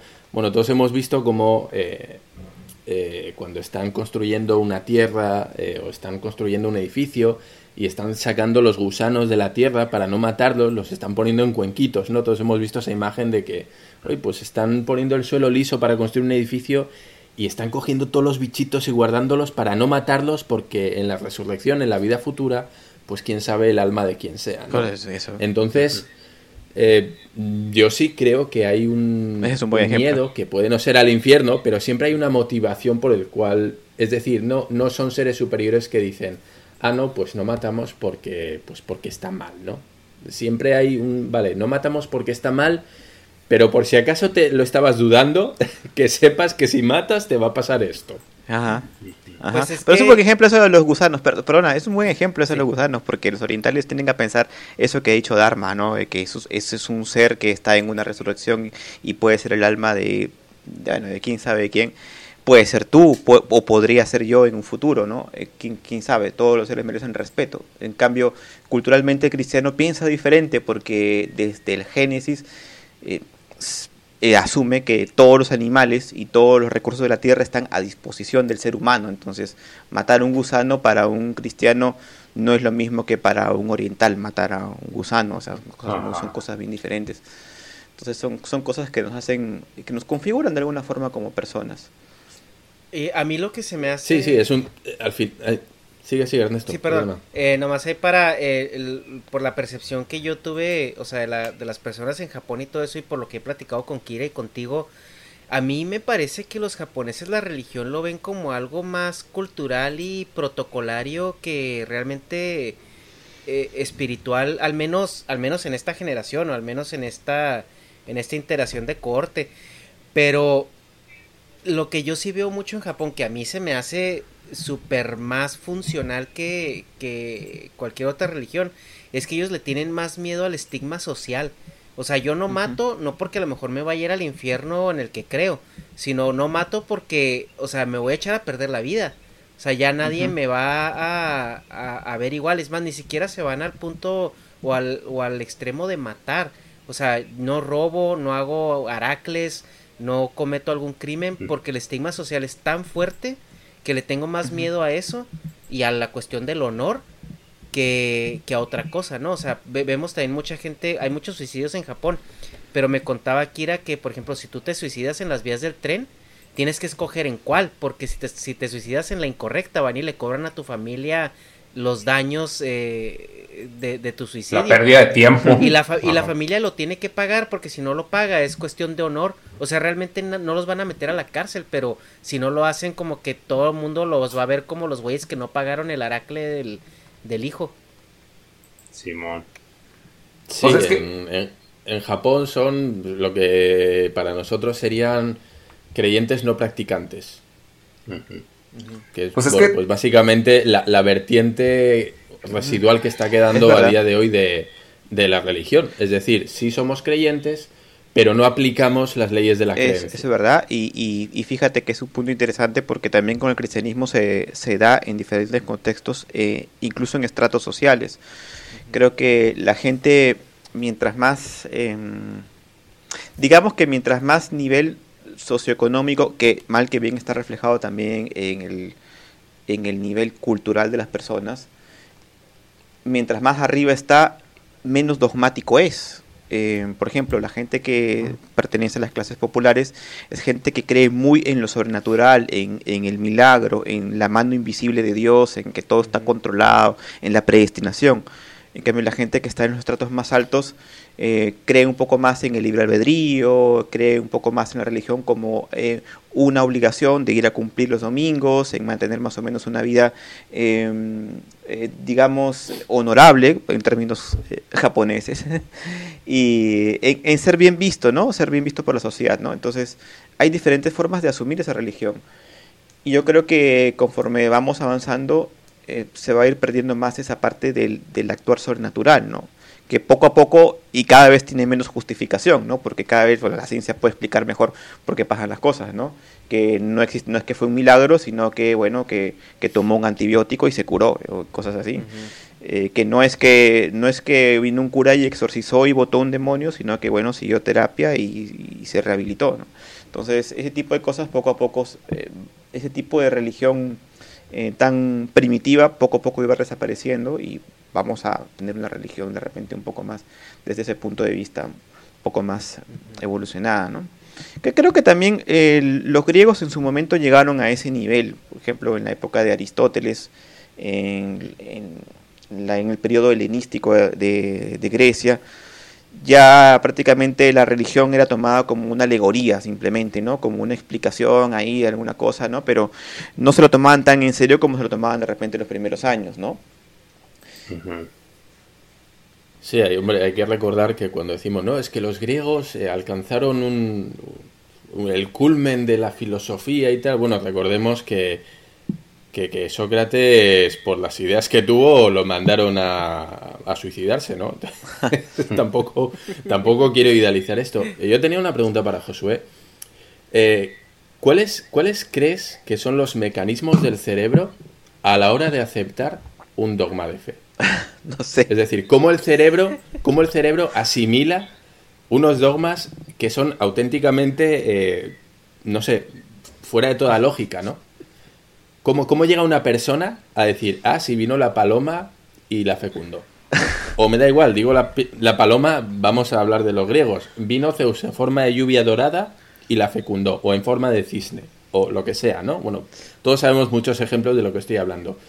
¿Cómo, cómo el cerebro asimila eso y dice, a pesar de que con todo mi ser, me estoy, mi cerebro se niega a aceptar esa realidad, yo, por huevos, voy a decir que sí la voy a aceptar. Bueno, eso es ser negacionista, cerebro Pero yo no sé cómo funciona el cerebro, no soy de, de, temas de neuronales, yo no sé nada, honestamente, soy bruto. Pero bueno, eso es negacionismo realmente, ¿no? Eso es negacionismo y, creo que creo que está mal en, general porque justamente hace unos días tuve una discusión con, con mi esposa sobre esto, en el que ella decía que eh, tienes que hay, querer creer. ¿no? Digo, pero hay, hay, algo, hay algo mal en esa afirmación porque eh, no se puede querer creer, o sea, o tú crees o no crees, o sea, no es, no es una actividad voluntaria, ¿no? Porque si tú quieres creer algo es como que te estás obligando a creer algo en lo que en principio no crees.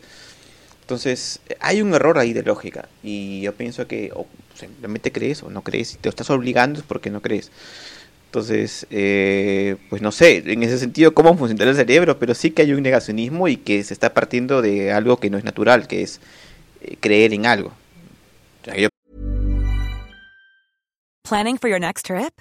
Elevate your travel style with Quince. Quince has all the jet-setting essentials you'll want for your next getaway, like European linen, premium luggage options, buttery soft Italian leather bags, and so much more. And is all priced at 50 to 80% less than similar brands. Plus, Quince only works with factories that use safe and ethical manufacturing practices.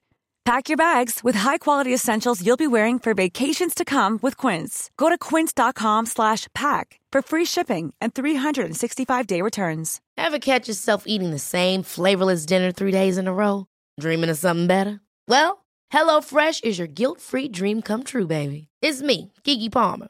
Let's wake up those taste buds with hot, juicy pecan crusted chicken or garlic butter shrimp scampi. Mm. Hello Fresh. Stop dreaming of all the delicious possibilities and dig in at HelloFresh.com. Let's get this dinner party started.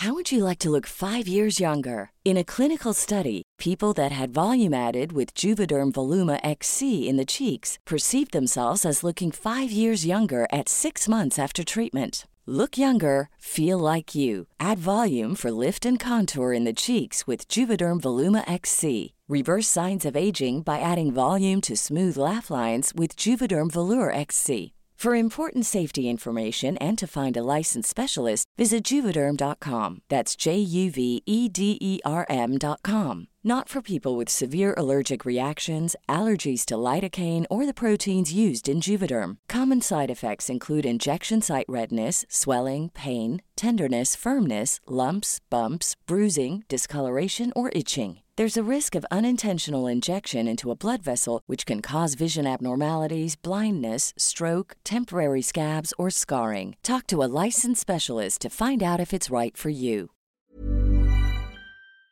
Pienso que, por ejemplo, si uno, si, si efectivamente el, el, el dios, el dios de la religión X es el verdadero, pues uno a uno no tendrían por qué enseñarle que existe ese Dios, uno naturalmente llegaría a esa conclusión no tendría que obligarse a creer ni esforzarse por creer, sino que naturalmente, ah, sí, bueno, sí yo creo porque está aquí, está en todos lados. Nadie tendría que convencernos de eso, ¿no? Pero lo que vemos es al revés, ¿no?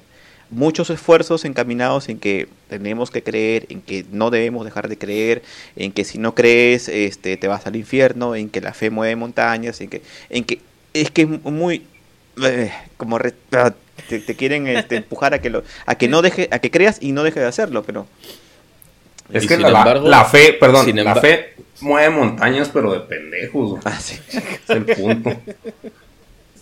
y sin embargo, ¿no creéis que, el ser humano tiende a crear sus dioses? Mm, es decir, e, en cualquier punto del mundo, a cualquier cultura que vayas, tienen religión. Sí. Cualquiera. Sí. Si te vas a la tribu más perdida del África, tienen sus dioses. O sea, en cualquier mundo, en cualquier lugar del mundo, el ser humano, a cualquier nivel, ha llegado a desarrollar una creencia. Unos dioses tienen su panteón. Eso se desarrolla, yo entiendo, de una manera más o menos natural. Si es, si es verdad es que, falta una sociedad. Hay, perdón, perdón, perdón. Ahí lo que estás diciendo, a mí se me hace que va por el camino de. O sea, nosotros como personas, güey, como humanos, por como ahorita estamos naciendo, nacimos de un papá y una mamá. O sea, como que el peor de la creación, como tú dices, es algo natural porque nosotros salimos de alguien más. Entonces ya ahí estás creando una figura de autoridad más grande que tú y más poderosa y más capaz. Entonces como que ese, ese pensamiento que, o sea, estoy como que dándote la razón. O sea, es natural creer en un Dios, porque cuando se te acaban los papás y dices, ah, pues es que no es Superman mi papá.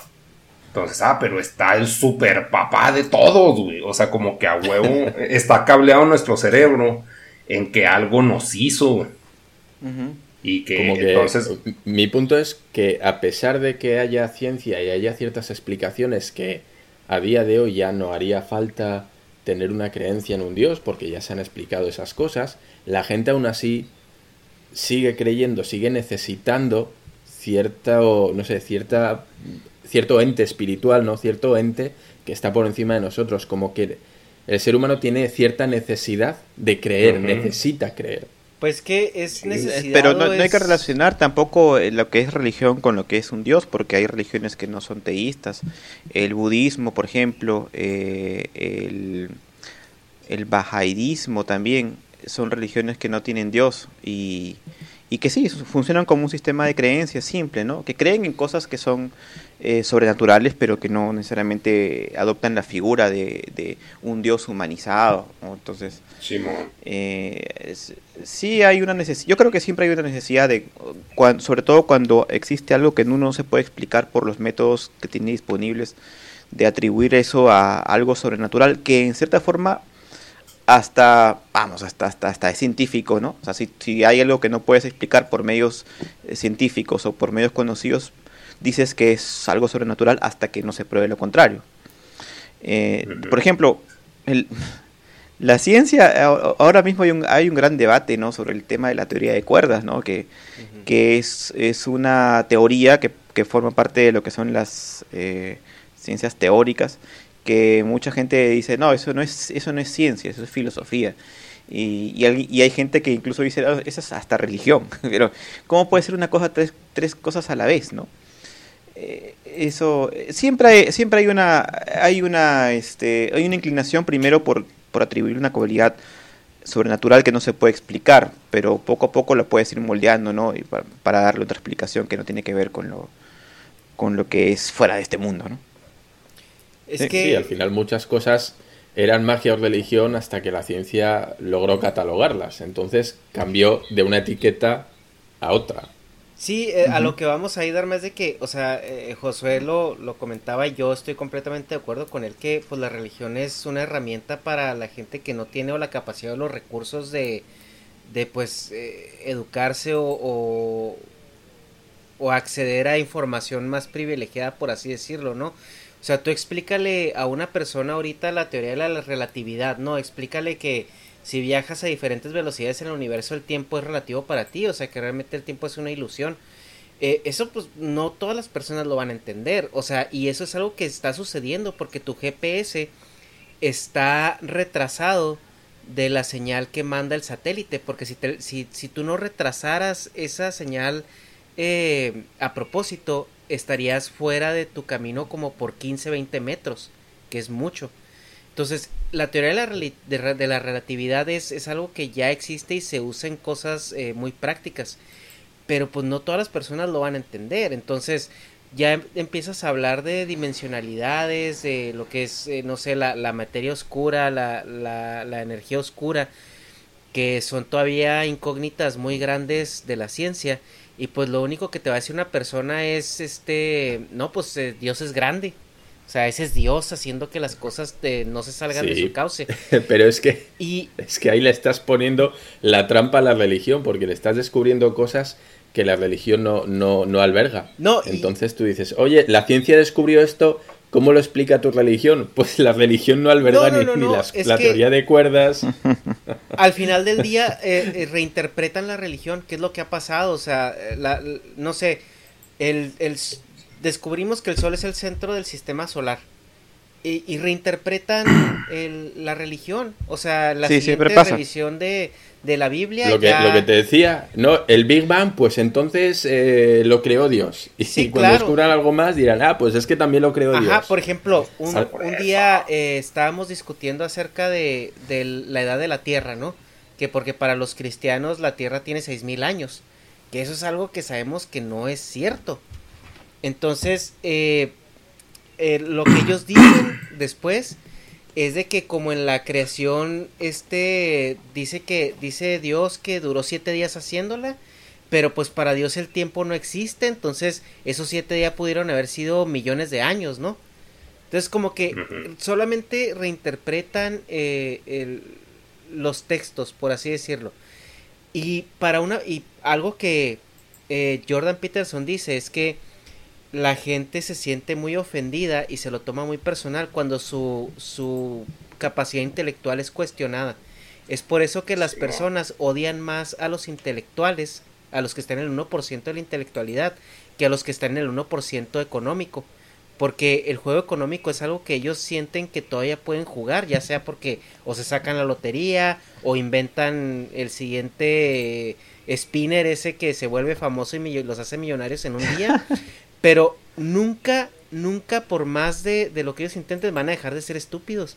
Entonces, cuando tú, tú atentas contra lo que ellos perciben como su capacidad intelectual, es donde tienes más, eh, pues, el pushback, a lo que seríamos, es donde tienes más...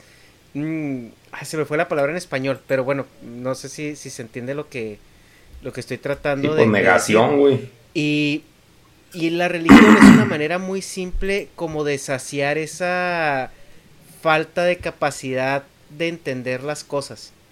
Ya, Ernesto, acabo de encontrar la cita. Ok. Al fin. Mami. Me vale madre lo que están hablando de la pinche cita desde sí, en, realidad, en realidad toda esta conversación era, era tiempo para encontrarla. Este, Esto nos puede dar bastante luz, ¿ah? porque ya, ya, ya, ya la recordé bastante bien. Dice, todo conocimiento definido pertenece a la ciencia, así lo afirmaría yo, dice Bertrand Russell. Y todo dogma en cuanto sobrepasa el conocimiento determinado pertenece a la teología. Pero entre la teología y la ciencia hay una tierra de nadie, expuesta a los ataques de ambos campos. La tierra de nadie es la filosofía. Esa es la, diferenciación que hace Bertrand Russell. Oye, eh, verga todo, ¿tiene, ¿tiene alguna otra pregunta? Porque antes, antes de cerrar quiero, quiero cambiar poquito el tema y que porque tengo una pregunta eh, para José, pero yo sé que, que Negas este está muy apasionado. No, dale, güey, dale, dale, dale. Bueno, eh, ya, perdí la es que sí, es que si nos ponemos a filosofar acerca de la religión y la ciencia, pues no, no terminaremos nunca. Eh, yo tengo una pregunta para ti, José, y, también quiero ver qué piensan los demás acerca de esta premisa. En que, y esto viene de precisamente un video que tú hiciste hace rato de, eh, creo que es la competencia de Peter. El principio de Peter. El principio de Peter, sí. Donde se define o tú pones como, yo así lo entendí, que hay una diferencia entre ser competente y la meritocracia. O sea, porque el, el tener mérito no significa que seas competente Entonces al momento en que tú accedes a, a pues en, el caso de, de, Peter, a un puesto más alto, ya tu mérito no importa porque ya tu incompetencia eh, merma todo lo que has logrado. Entonces... No, no entendí. O sea, tú, pones un ejemplo donde, por ejemplo, tienes un, un operador estrella, ¿no? Que él es muy bueno en poniendo el mismo tornillo en el mismo lugar todos los días. Y no, no tiene ninguna falla y llega temprano, es súper eficiente y todo. dices tú, ah, ok, pues él tiene, el, en el ámbito o en el esquema de meritocracia, pues él merece el ascenso, ¿no? Porque es tu mejor empleado. Pero al momento en que lo asciendes a ser supervisor, pues él ya no tiene la competencia para, para hacerlo. y aunque tal vez tú trates de desarrollarlo, pues a lo mejor no le da. Y él era feliz poniendo el tornillo y era tu mejor empleado poniendo el tornillo. Y al momento de tú querer eh, subirlo en la, en la escalera de la meritocracia, pues lo acabas jodiendo.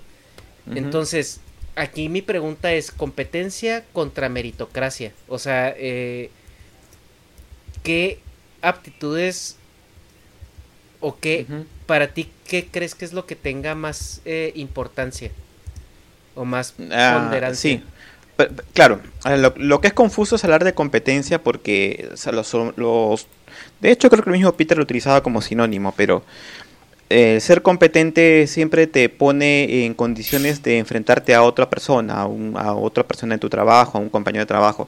Pero yo creo que hablaría más de capacidad, una persona que está capacitada, que está súper capacitada para llevar un, un, puesto de trabajo, más que, que, competente. En ese caso, es que el problema de la meritocracia es que no funciona como, como tal, porque el concepto de la meritocracia es que tú tengas los, hagas los méritos para llegar a un puesto de trabajo que amerita tu capacidad. El problema es que eh, nosotros entendemos la meritocracia de una forma errada, y ese es el, problema del principio de Peter, de que si cumplimos bien un trabajo tenemos que subir al siguiente nivel, pero el siguiente nivel es diferente a lo que estamos haciendo actualmente, entonces eh, la regamos.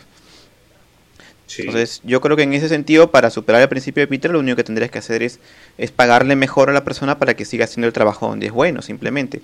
Aunque ello implique que la persona, por ejemplo, que sea un camarero, siga siendo un camarero toda su vida, pero le estás pagando mejor y él es feliz donde está trabajando, ¿no? Entonces, eh, ¿para qué lo vamos a valorar pasando lo que se yo, a cajero del restaurante si es que va a perder plata, si es que eh, va a llevarse el mal humor de, los comensales, etcétera, si, si está perfectamente bien atendiendo las mesas. Entonces le estamos haciendo más bien un daño. Y lo peor de todo es que le haces un daño a toda la organización. Por ejemplo, eh, hablaba el tema de la política cuando hace poco que hice el video de, del libro de López Obrador, que me decía, el principio de Peter se cumple perfectamente bien ahí, porque es un tipo que ha estado en política desde hace décadas atrás y la gente dice, el elector dice, sí, este señor ya merece llegar a ser presidente y de repente votas por él a una persona que no está capacitada de repente para ese cargo, ¿no? Eso pasa mucho. Yo creo que en todas las, en todas las democracias pasa. Por eso es que eh, hay un error con, con, respecto a esa, a esa manera de, de, de asimilar eh, las jerarquías institucionales. Pues eh, porque ahí Negas, él es, es un fehaciente creyente de la meritocracia, ¿no, Negas? Nah, nah, güey, pero es que, pues, o sea, esa, esa ley sí tiene un chingo de sentido, güey, porque, pues, o sea, también lo vi en otro pinche video de YouTube, pero es como yo, güey, que yo hago, bueno, hacía monos, y después me dice, no, güey, que pone un negocio de los monos y pones a güeyes a hacer monos por ti, la chingada, y, güey, yo sé hacer monos si pongo a alguien a, hacer monos, yo soy un pinche administrador de una pinche empresa, a mí me caga hacer eso, güey. Entonces, no, por eso no escalo, güey, pues estoy estancado en mi pinche pedo de principio de Peter, güey. Porque ya no, o sea, yo no quiero ponerme a administrar pendejos, me caga la gente, güey. Entonces, para decir, ay, no, esto es así, la chingada, ¿cómo va este pinche Excel? mándame el reporte de ventas, este, ya mandamos los productos, que, o sea, hueva, güey. Entonces yo soy feliz barriendo, güey. Soy un barrendero feliz, güey se puede decir. Pero ah, no por eso voy a recibir más capital. Si quisiera más capital, pues sí tendría que ser el dueño de una empresa. Como pues, toda la pinche gente pues aspira a ser. O sea, siempre es de que ah, yo voy a ser el jefe y el que él manda más y el que está delegando cosas. Yo para delegar cosas, pues no sé, güey. O sea, como que no tengo los suficientes voz de que, mira, o se hace o te chingas. O sea, como que no, no tengo ese, se puede decir, liderazgo o no, ese manejo social, güey. Pero es que a lo mejor, eh, que, a lo mejor estás apuntando en otra dirección que no es, porque es que el principio de Peter eh, tampoco tiene que ver mucho con el conformismo, porque tiene que ver con ser lo mejor que tú puedas desarrollar, llegar al pico de tu capacidad en, el punto, en el puesto preciso. De repente, si, si aún no has obtenido, no has llegado a ese pico, pues puedes más bien optar por otros caminos más que por subir a ser administrador, que sería lo que te, lo que te fastidiaría la vida, ¿no? Sí, sí, pero como que todo sea, o sea, en, en mi caso, como que todo se ha perfilado a administrar y administrar, o sea, como que pues digo, pues tú que una pinche vida sencilla, güey, ¿para qué me meto en más pedos? O sea, como que sí conozco, pues no sé, gente aquí en... Es que ah, voy a localizar mucho, o sea, pero... Pues gente que dice, no, es que no mames, y generan un chingo de varo al año y la chingada, y lo así, órale, y lo, pero todo lo debe. Y entonces, ¿para qué chingas generas tanto varo si nada es tuyo, güey? O sea, como que en qué momento tienes acá tu compilado de feria para decir, ya, soy millonario. Si, si estás debiendo las malas, porque siempre estás. O sea, como que la empresa crece, pero en realidad tú no estás necesariamente ganando, güey. Y luego también hay este, la ley, de, ¿cómo se llama? El principio, ley de Price. No sé si es esa que dice Peterson que la raíz, o sea, en una empresa, las personas más eficientes de una empresa, las que se aventan el 50% del trabajo, es la raíz cuadrada del total de empleados. Entonces, entre más creces algo, güey, como que está más incontrolable.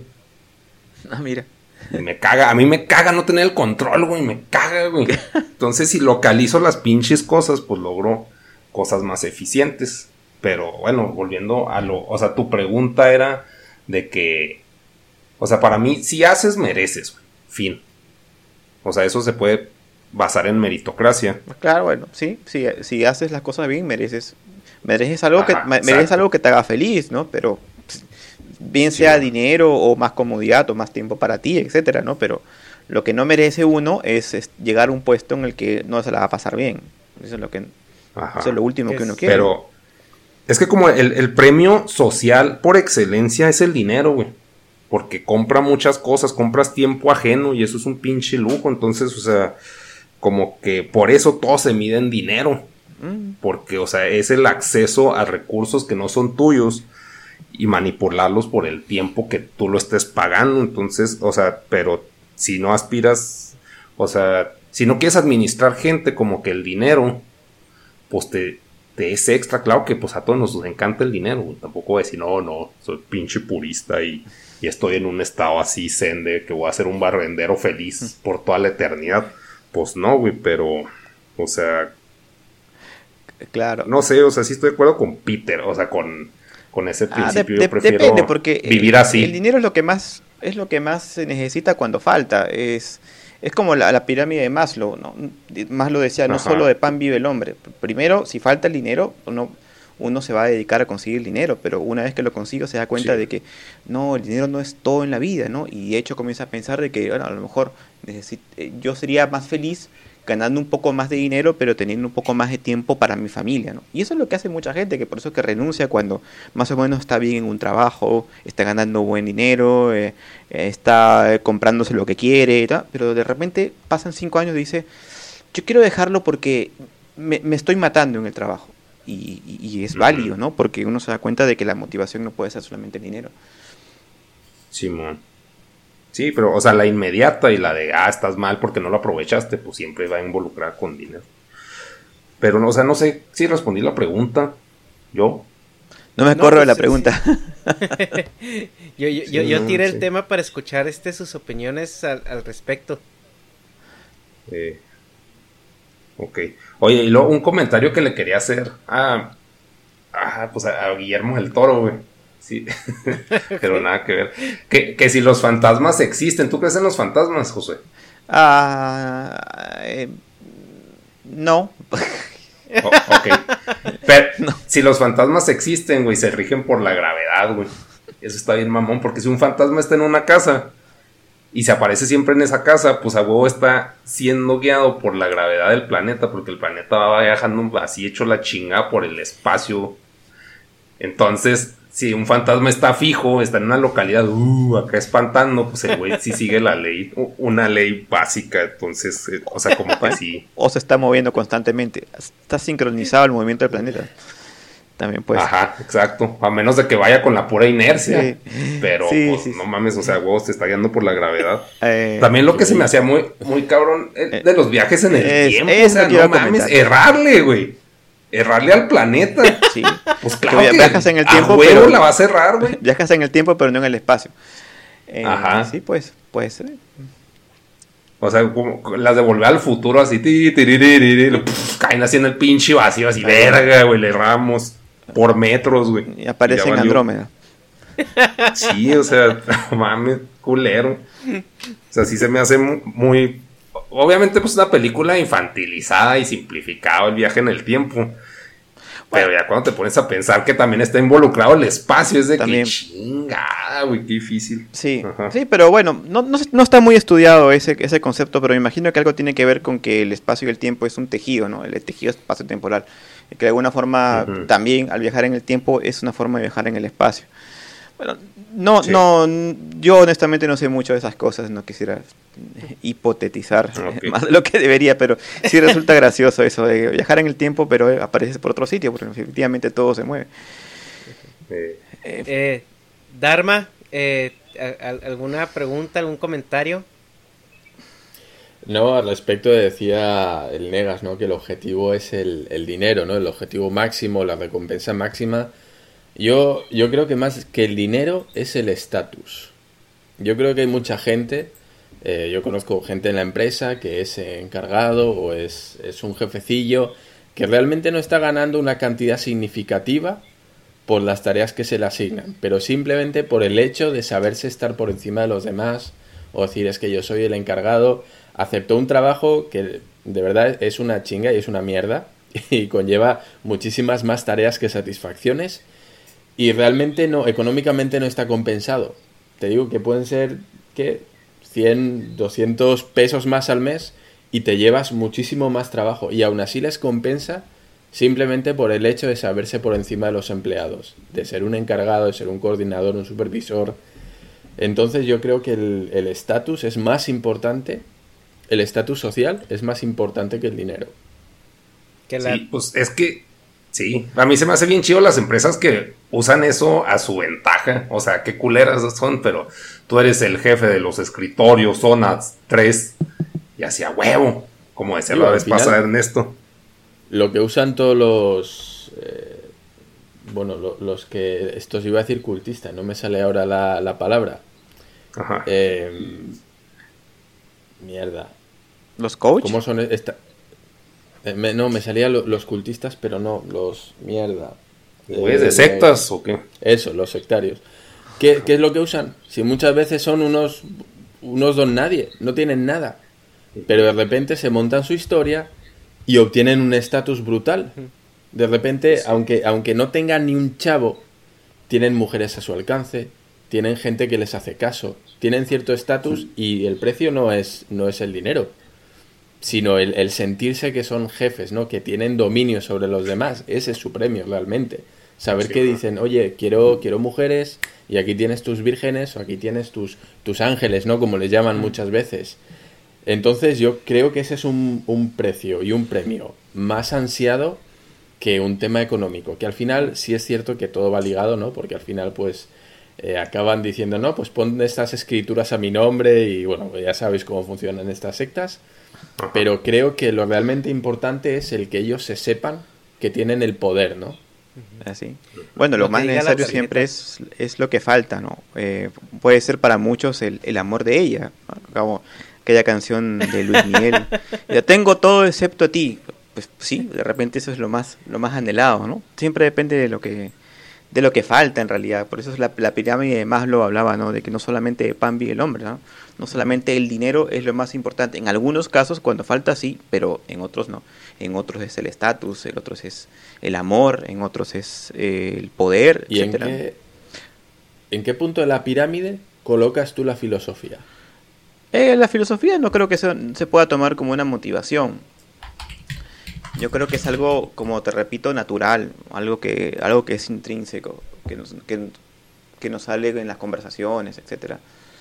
Eh, pero no, no. No, pues yo creo que está en el pedo de la autorrealización, ¿no? Si lo vas a meter en Maslow. Bueno, si lo veo como en plan de que yo quiero ser un, qué sé yo, tener el estatus de ser un, un escritor de, de ventas, de superventas, etcétera, pues sí, podría ser como la autorrealización. Pero en sí la filosofía como tal, pues no creo que no encaja. Es que la pirámide de Maslow es una pirámide de motivaciones, ¿no? De las cosas que motivan a la gente a, a, a seguir adelante, a seguir con sus vidas, ¿no? Y las más básicas son las más esenciales, la comida, el, el, el techo, el, eh, la protección, etcétera.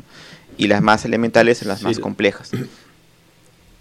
La pregunta iba un poquito encarado a, a qué punto, a qué punto crees que es relevante la filosofía en la vida de una persona. Bueno, yo creo que sí, por, por, la, eh, por, eh, por lo que profeso, yo diría que es lo más relevante, ¿no? Para mí, pues, bueno, no me lo estás preguntando a mí, pero No, no, Sí. es una pregunta abierta, es una pregunta abierta. Ah, ok. Para mí sí es un pedo de autorrealización, o sea, porque mira, estoy viendo la, la punta de la pirámide, la autorrealización. Y esto es, o sea, no le estoy dando un, un sentido de que, ah, soy el, o sea, no la típica foto del güey en la montaña, así con los brazos arriba, de, ah, gané el mundo, güey. O sea, no. la autorrealización es así de que caes en conciencia de cosas, o sea, de que realizas, de que te das cuenta de cosas. Entonces, ahí en la autorrealización está la moralidad. Entonces, si filosofas, es eh, que es bueno, que es malo. Como que eso para mí cae en filosofía. Creatividad, pues ahí sacas tus, tus chaquetas mentales, tus teorías. Es un pedo creativo. Y lo es espontáneo porque de repente te brotan acá las pinches ideas filosóficas. Y luego aceptación de hechos, pues eso no. Y resolución de problemas, porque si chance tienes un problema existencial, gracias a la filosofía lo puedes solucionar a tus términos. Entonces yo creo que si entra, pues depende, si alguien está más enfocado en, la fisiología, en, en ese escalón de Maslow, pues va a querer estar, en este caso, tragando como cerdo. Y eso lo, o sea, para él no es tan necesaria la autorrealización, porque ya con estar comiendo bien chido, o en el caso, pues tirar hedonismo sexual, o sea, nomás estar coge, coge, coge con todas, y eso para él o esa persona lo hace feliz. Entonces, pues depende mucho de, de cómo tengas cableado el cerebro.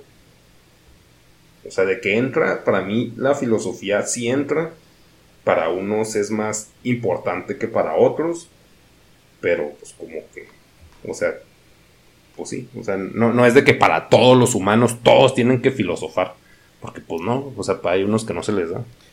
O sea, no, no, no que no se les dé o que, o que piensen menos ni nada, sino que pues, están enfocados en otra cosa de, de la pirámide. O alguien que pues no se tiene 10 mil hijos y los tiene que mantener a todos, pues no estás pensando, ¿qué es el ser? Es de que puta madre, güey, o sea, tengo que darle comer a estos idiotas, o sea, como que son una escala de prioridades. Y como, como lo planteas tú, si cae en un lujo. Bueno, la economía también, también, todo. también es parte de la filosofía en realidad, ¿no? O sea, la decisión de tomar decisiones económicas también, también le compete un poco a la filosofía. Pero sí, o sea, yo, yo pienso que definitivamente habrá gente que tiene más tiempo libre para hacerlo, ¿no? O gente que no, no tiene tanto libre, hay gente que no le interesa, hay gente que está feliz con lo que tiene y listo, ¿no? Yo pienso que... Yo, yo creo que a mí lo que me hace más feliz es, es poder poder llegar a una conclusión de por qué son las cosas como se manifiestan, ¿no? Eso me hace, me hace sentir más despierto, me hace sentir más consciente de mi mundo. Y por eso para mí está en, dentro de los primeros niveles. Pero de repente habrá gente que no le interesa eso, ¿no? Hay gente que, que le gusta vivir anestesiado por, por la realidad, por los por, por la televisión, por la cultura popular, disfrutando, pasándola bien. Bueno, está bien, me parece que es válido, ¿no? Porque finalmente creo que para eso estamos acá en la Tierra, ¿no? Para ser felices y, y que cada uno sea feliz como quiere, ¿no? Siempre y cuando no, no joda a otro, ¿no? Ok. Sí, yo ahí... Ah, sí, cierto. Eso que, perdón, que estás diciendo, ¿para qué crees que estamos en la Tierra? Sí, lo acabas de decir, para ser felices, ¿sí crees que estemos para eso? Lo acabas de decir, Sí. y yo así como, que, ¿qué? Sí, porque en el peor de los casos, porque en el peor de los casos, aunque la vida fuera un videojuego o una simulación, pues qué más te da, no estás aquí para disfrutar, no tienes todas las posibilidades para explorarla, sería tonto pues llegar a la Tierra para sufrir o para quedarte encerrado en una habitación y no hacer nada, ¿no? pero, pero te basas en Schopenhauer, ¿cómo puedes decir eso, güey? Ajá. ¿Qué? Desde el punto de vista biológico, no venimos aquí a disfrutar.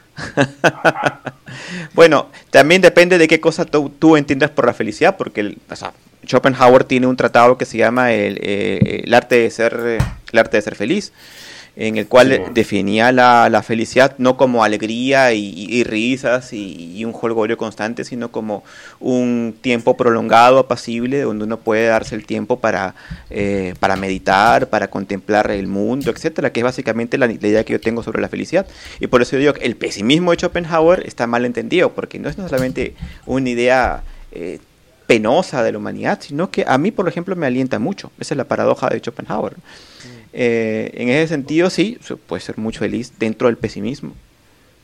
Me parece una visión más coherente del mundo. Una, pues, una, preguntita, ya que habéis sacado antes el tema de la, de la Tierra plana y ahora los fantasmas y los reptilianos como el Negas, eh, ¿creéis que este tipo de creencias están más atados a un tema filosófico, de querer descubrir, o a un tema religioso? De querer creer. Ah, yo creo que más que es, un tema... Eh, eh, creo, que eso es un tema más de literario, yo diría yo. Eh, sí, efectivamente. Yo creo que esto se, se, genera como... Eh, vamos, es como como una forma de como un juego yo diría yo como un, como una joda algo así y hay gente que se lo toma más en serio que otras no entonces cómo definirlo pues bueno depende de cada persona pero en general yo creo que yo creo que en el fondo en el fondo nadie se lo toma tan en serio yo creo que las teorías de la conspiración no se las toman tan en serio la gente. Eh, y los que se lo toman en serio son pocos. No creo que en el fondo se... Sí, sí, que los Illuminati, que todo, pero al final, al fin de cuentas, pues la gente sabe, sabe perfectamente cómo funciona el mundo, ¿no? No, y, también es una cuestión sectaria ya las teorías de conspiración, porque lo comentaba la, este Rocío Vida, la gata de Schrödinger, Dice ella que, por ejemplo, el líder ahorita del movimiento terraplanista, pues es un güey que hasta hace poco vivía en el sótano de la casa de su mamá. Y ahorita el güey es famoso, tiene mujeres, tiene acceso a, muchas cosas que de otra manera no tendría. Entonces, pues obviamente no vas a soltar eso aunque no creas en ello. O sea, ya es como un estatus, como decían ahorita. Tipo, y claro. Pues, eh, en, con la cuestión de la filosofía, yo estoy de acuerdo, por ejemplo, con Josué, que es muy necesaria, como que es algo que viene inherente al ser humano, pero cuando no tienes tiempo o no tienes los recursos, la reemplazas con religión. O sea, como que siento que es la, la filosofía bootleg, así de ya, ya hecha, así como que este es tu paquete filosófico, eh, ya mama de esto. Filosofía para las masas. Sí, ajá, o sea, porque ya cuando, pues si no tienes el tiempo, no tienes educación, no tienes los recursos, eh, lo que te queda para suplir esa necesidad intrínseca que tenemos como seres humanos de cuestionarse pues los paradigmas eh, emocionales o existenciales eh, la religión es como tu paquetito que ya está ahí hecho para para que no te no batalles o sea no no pierdas el tiempo en eso. Y gente pues pero bueno también para, para completar esa idea y siguiendo siguiendo la cita de Bertrand Russell también la ciencia también puede ser también puede ser una abreviatura de la filosofía. En cierta forma, las fórmulas matemáticas, por ejemplo, el teorema de Pitágoras, también te simplifica en una sola fórmula de cuatro letras, de tres letras, perdón, eh, qué cosa es el concepto de triángulos, que es, que es la producción filosófica de Pitágoras, ¿no? Entonces, eh, en cierta forma sí, cada, cada quien coge, coge un poco de, de otro terreno y en ese sentido también lo que dijiste tú, Ernesto, hace un rato de que si la ciencia dice una cosa, la religión también lo asimila, ¿no? O sea, reinterpreta todo, ¿no? Como que sí, que el, que el universo se creó por el Big Bang, ah, el Big Bang también, lo, Dios lo, fue obra de Dios. O sea, siempre, siempre todo se reinterpreta y eso es lo bacán, que no es que no hay nada que esté fijo, que todo está en, movimiento y que todo se adapta. Y eso me gustaba mucho a mí del, del, budismo, porque yo estuve eh, en un grupo budista por dos años, ¿no? Y me parecía bacán la, la claridad con la que ellos aceptaban que la gente cuestionara cosas, ¿no? Y de hecho, en una ocasión le, le preguntaron al, al lama, al Dalai Lama, ¿no? ¿Qué, qué pasa si es que la, la, la ciencia demuestra que todo el budismo está mal? Entonces él de- decía, bueno, si es que la ciencia lo demuestra, pues vamos a ver en qué estamos mal y reestructuramos todo. Y, y después preguntó, ¿y cómo va la ciencia con eso? O sea, mien- mientras no haya una respuesta científica que reemplace la, la verdad religiosa, pues todo se puede cuestionar. Yo creo que lo feo está cuando todo está estático y, y no se puede mover nada porque ya tienes eh, infierno para toda la eternidad. Eso, eso es lo que, lo que yo combato siempre.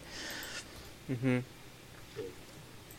Eh, pues, gente, eh, yo la verdad me quedo con bastantes preguntas todavía. Me, me hubiera gustado podido tener el tiempo también de abordar el, populismo en Latinoamérica. Eh, pero yo creo que lo dejamos para otra ocasión porque también se nos van a ir mucho tiempo y, y José pues es una persona ocupada y pues Dharma también tiene ahí sus negocios secretos que no nos ha querido decir. A mí se hace que Dharma también es parte de esas de ese de ese cúmulo de personas VIPs del universo. Se me hace que así eh, Negas Sí, sí, Negas bueno. es reptiliano y y Dharma es ser de los del club de Bilderberg o algo así. Pero no, no nos quiere decir. Y mucho menos. Pero, eh, ¿Qué? Josué, muchísimas gracias. Gracias, por, gracias a eh, por tu tiempo. Eh, ya, ya nos comimos casi dos horas y quedamos que íbamos a hacer menos de eso, pero te agradecemos mucho, mucho tu disponibilidad, tu tiempo y, pues eh, te digo, tengo muchas otras preguntas. No sé si en alguna otra ocasión eh, podríamos repetir y, ya abordamos ahora sí la cuestión política que pues es de las, de junto con las religiones, de las dos cosas que supuestamente nunca debes de discutir pero está muy muy interesante poner sobre la mesa eh, eh, estos temas y poderlos desarrollar de una manera más eh, sofisticada. Eh, al- comentarios Sí. finales, gente. Ah, bueno, quiero, quiero agradecerles la oportunidad de estar aquí en este podcast. La verdad que me lo he pasado muy bien. Habíamos dicho que eh, iba a ser una hora y media y ya son prácticamente Ya dos horas las que estamos. Y vamos viendo a ver si a la gente le interesa, porque a lo mejor temas así como filosóficos son un poco... eh, no, no, no generan mucha atracción, pero puede que sí. Así que vamos viendo y de- ya de acuerdo a eso me avisas Ernesto y quizás podemos hacer una, una siguiente charla. Yo encantado. Muchísimas gracias. Dharma. No, pues yo también me lo paso muy bien. Se me ha pasado volando, tengo que decirlo. yo que soy una persona que nunca se para pues a plantearse estas cosas, ¿no? Eh, La verdad es que se me ha hecho súper ameno y, y muy interesante, a pesar de que he ido un poquito a cuchillo y siendo malo.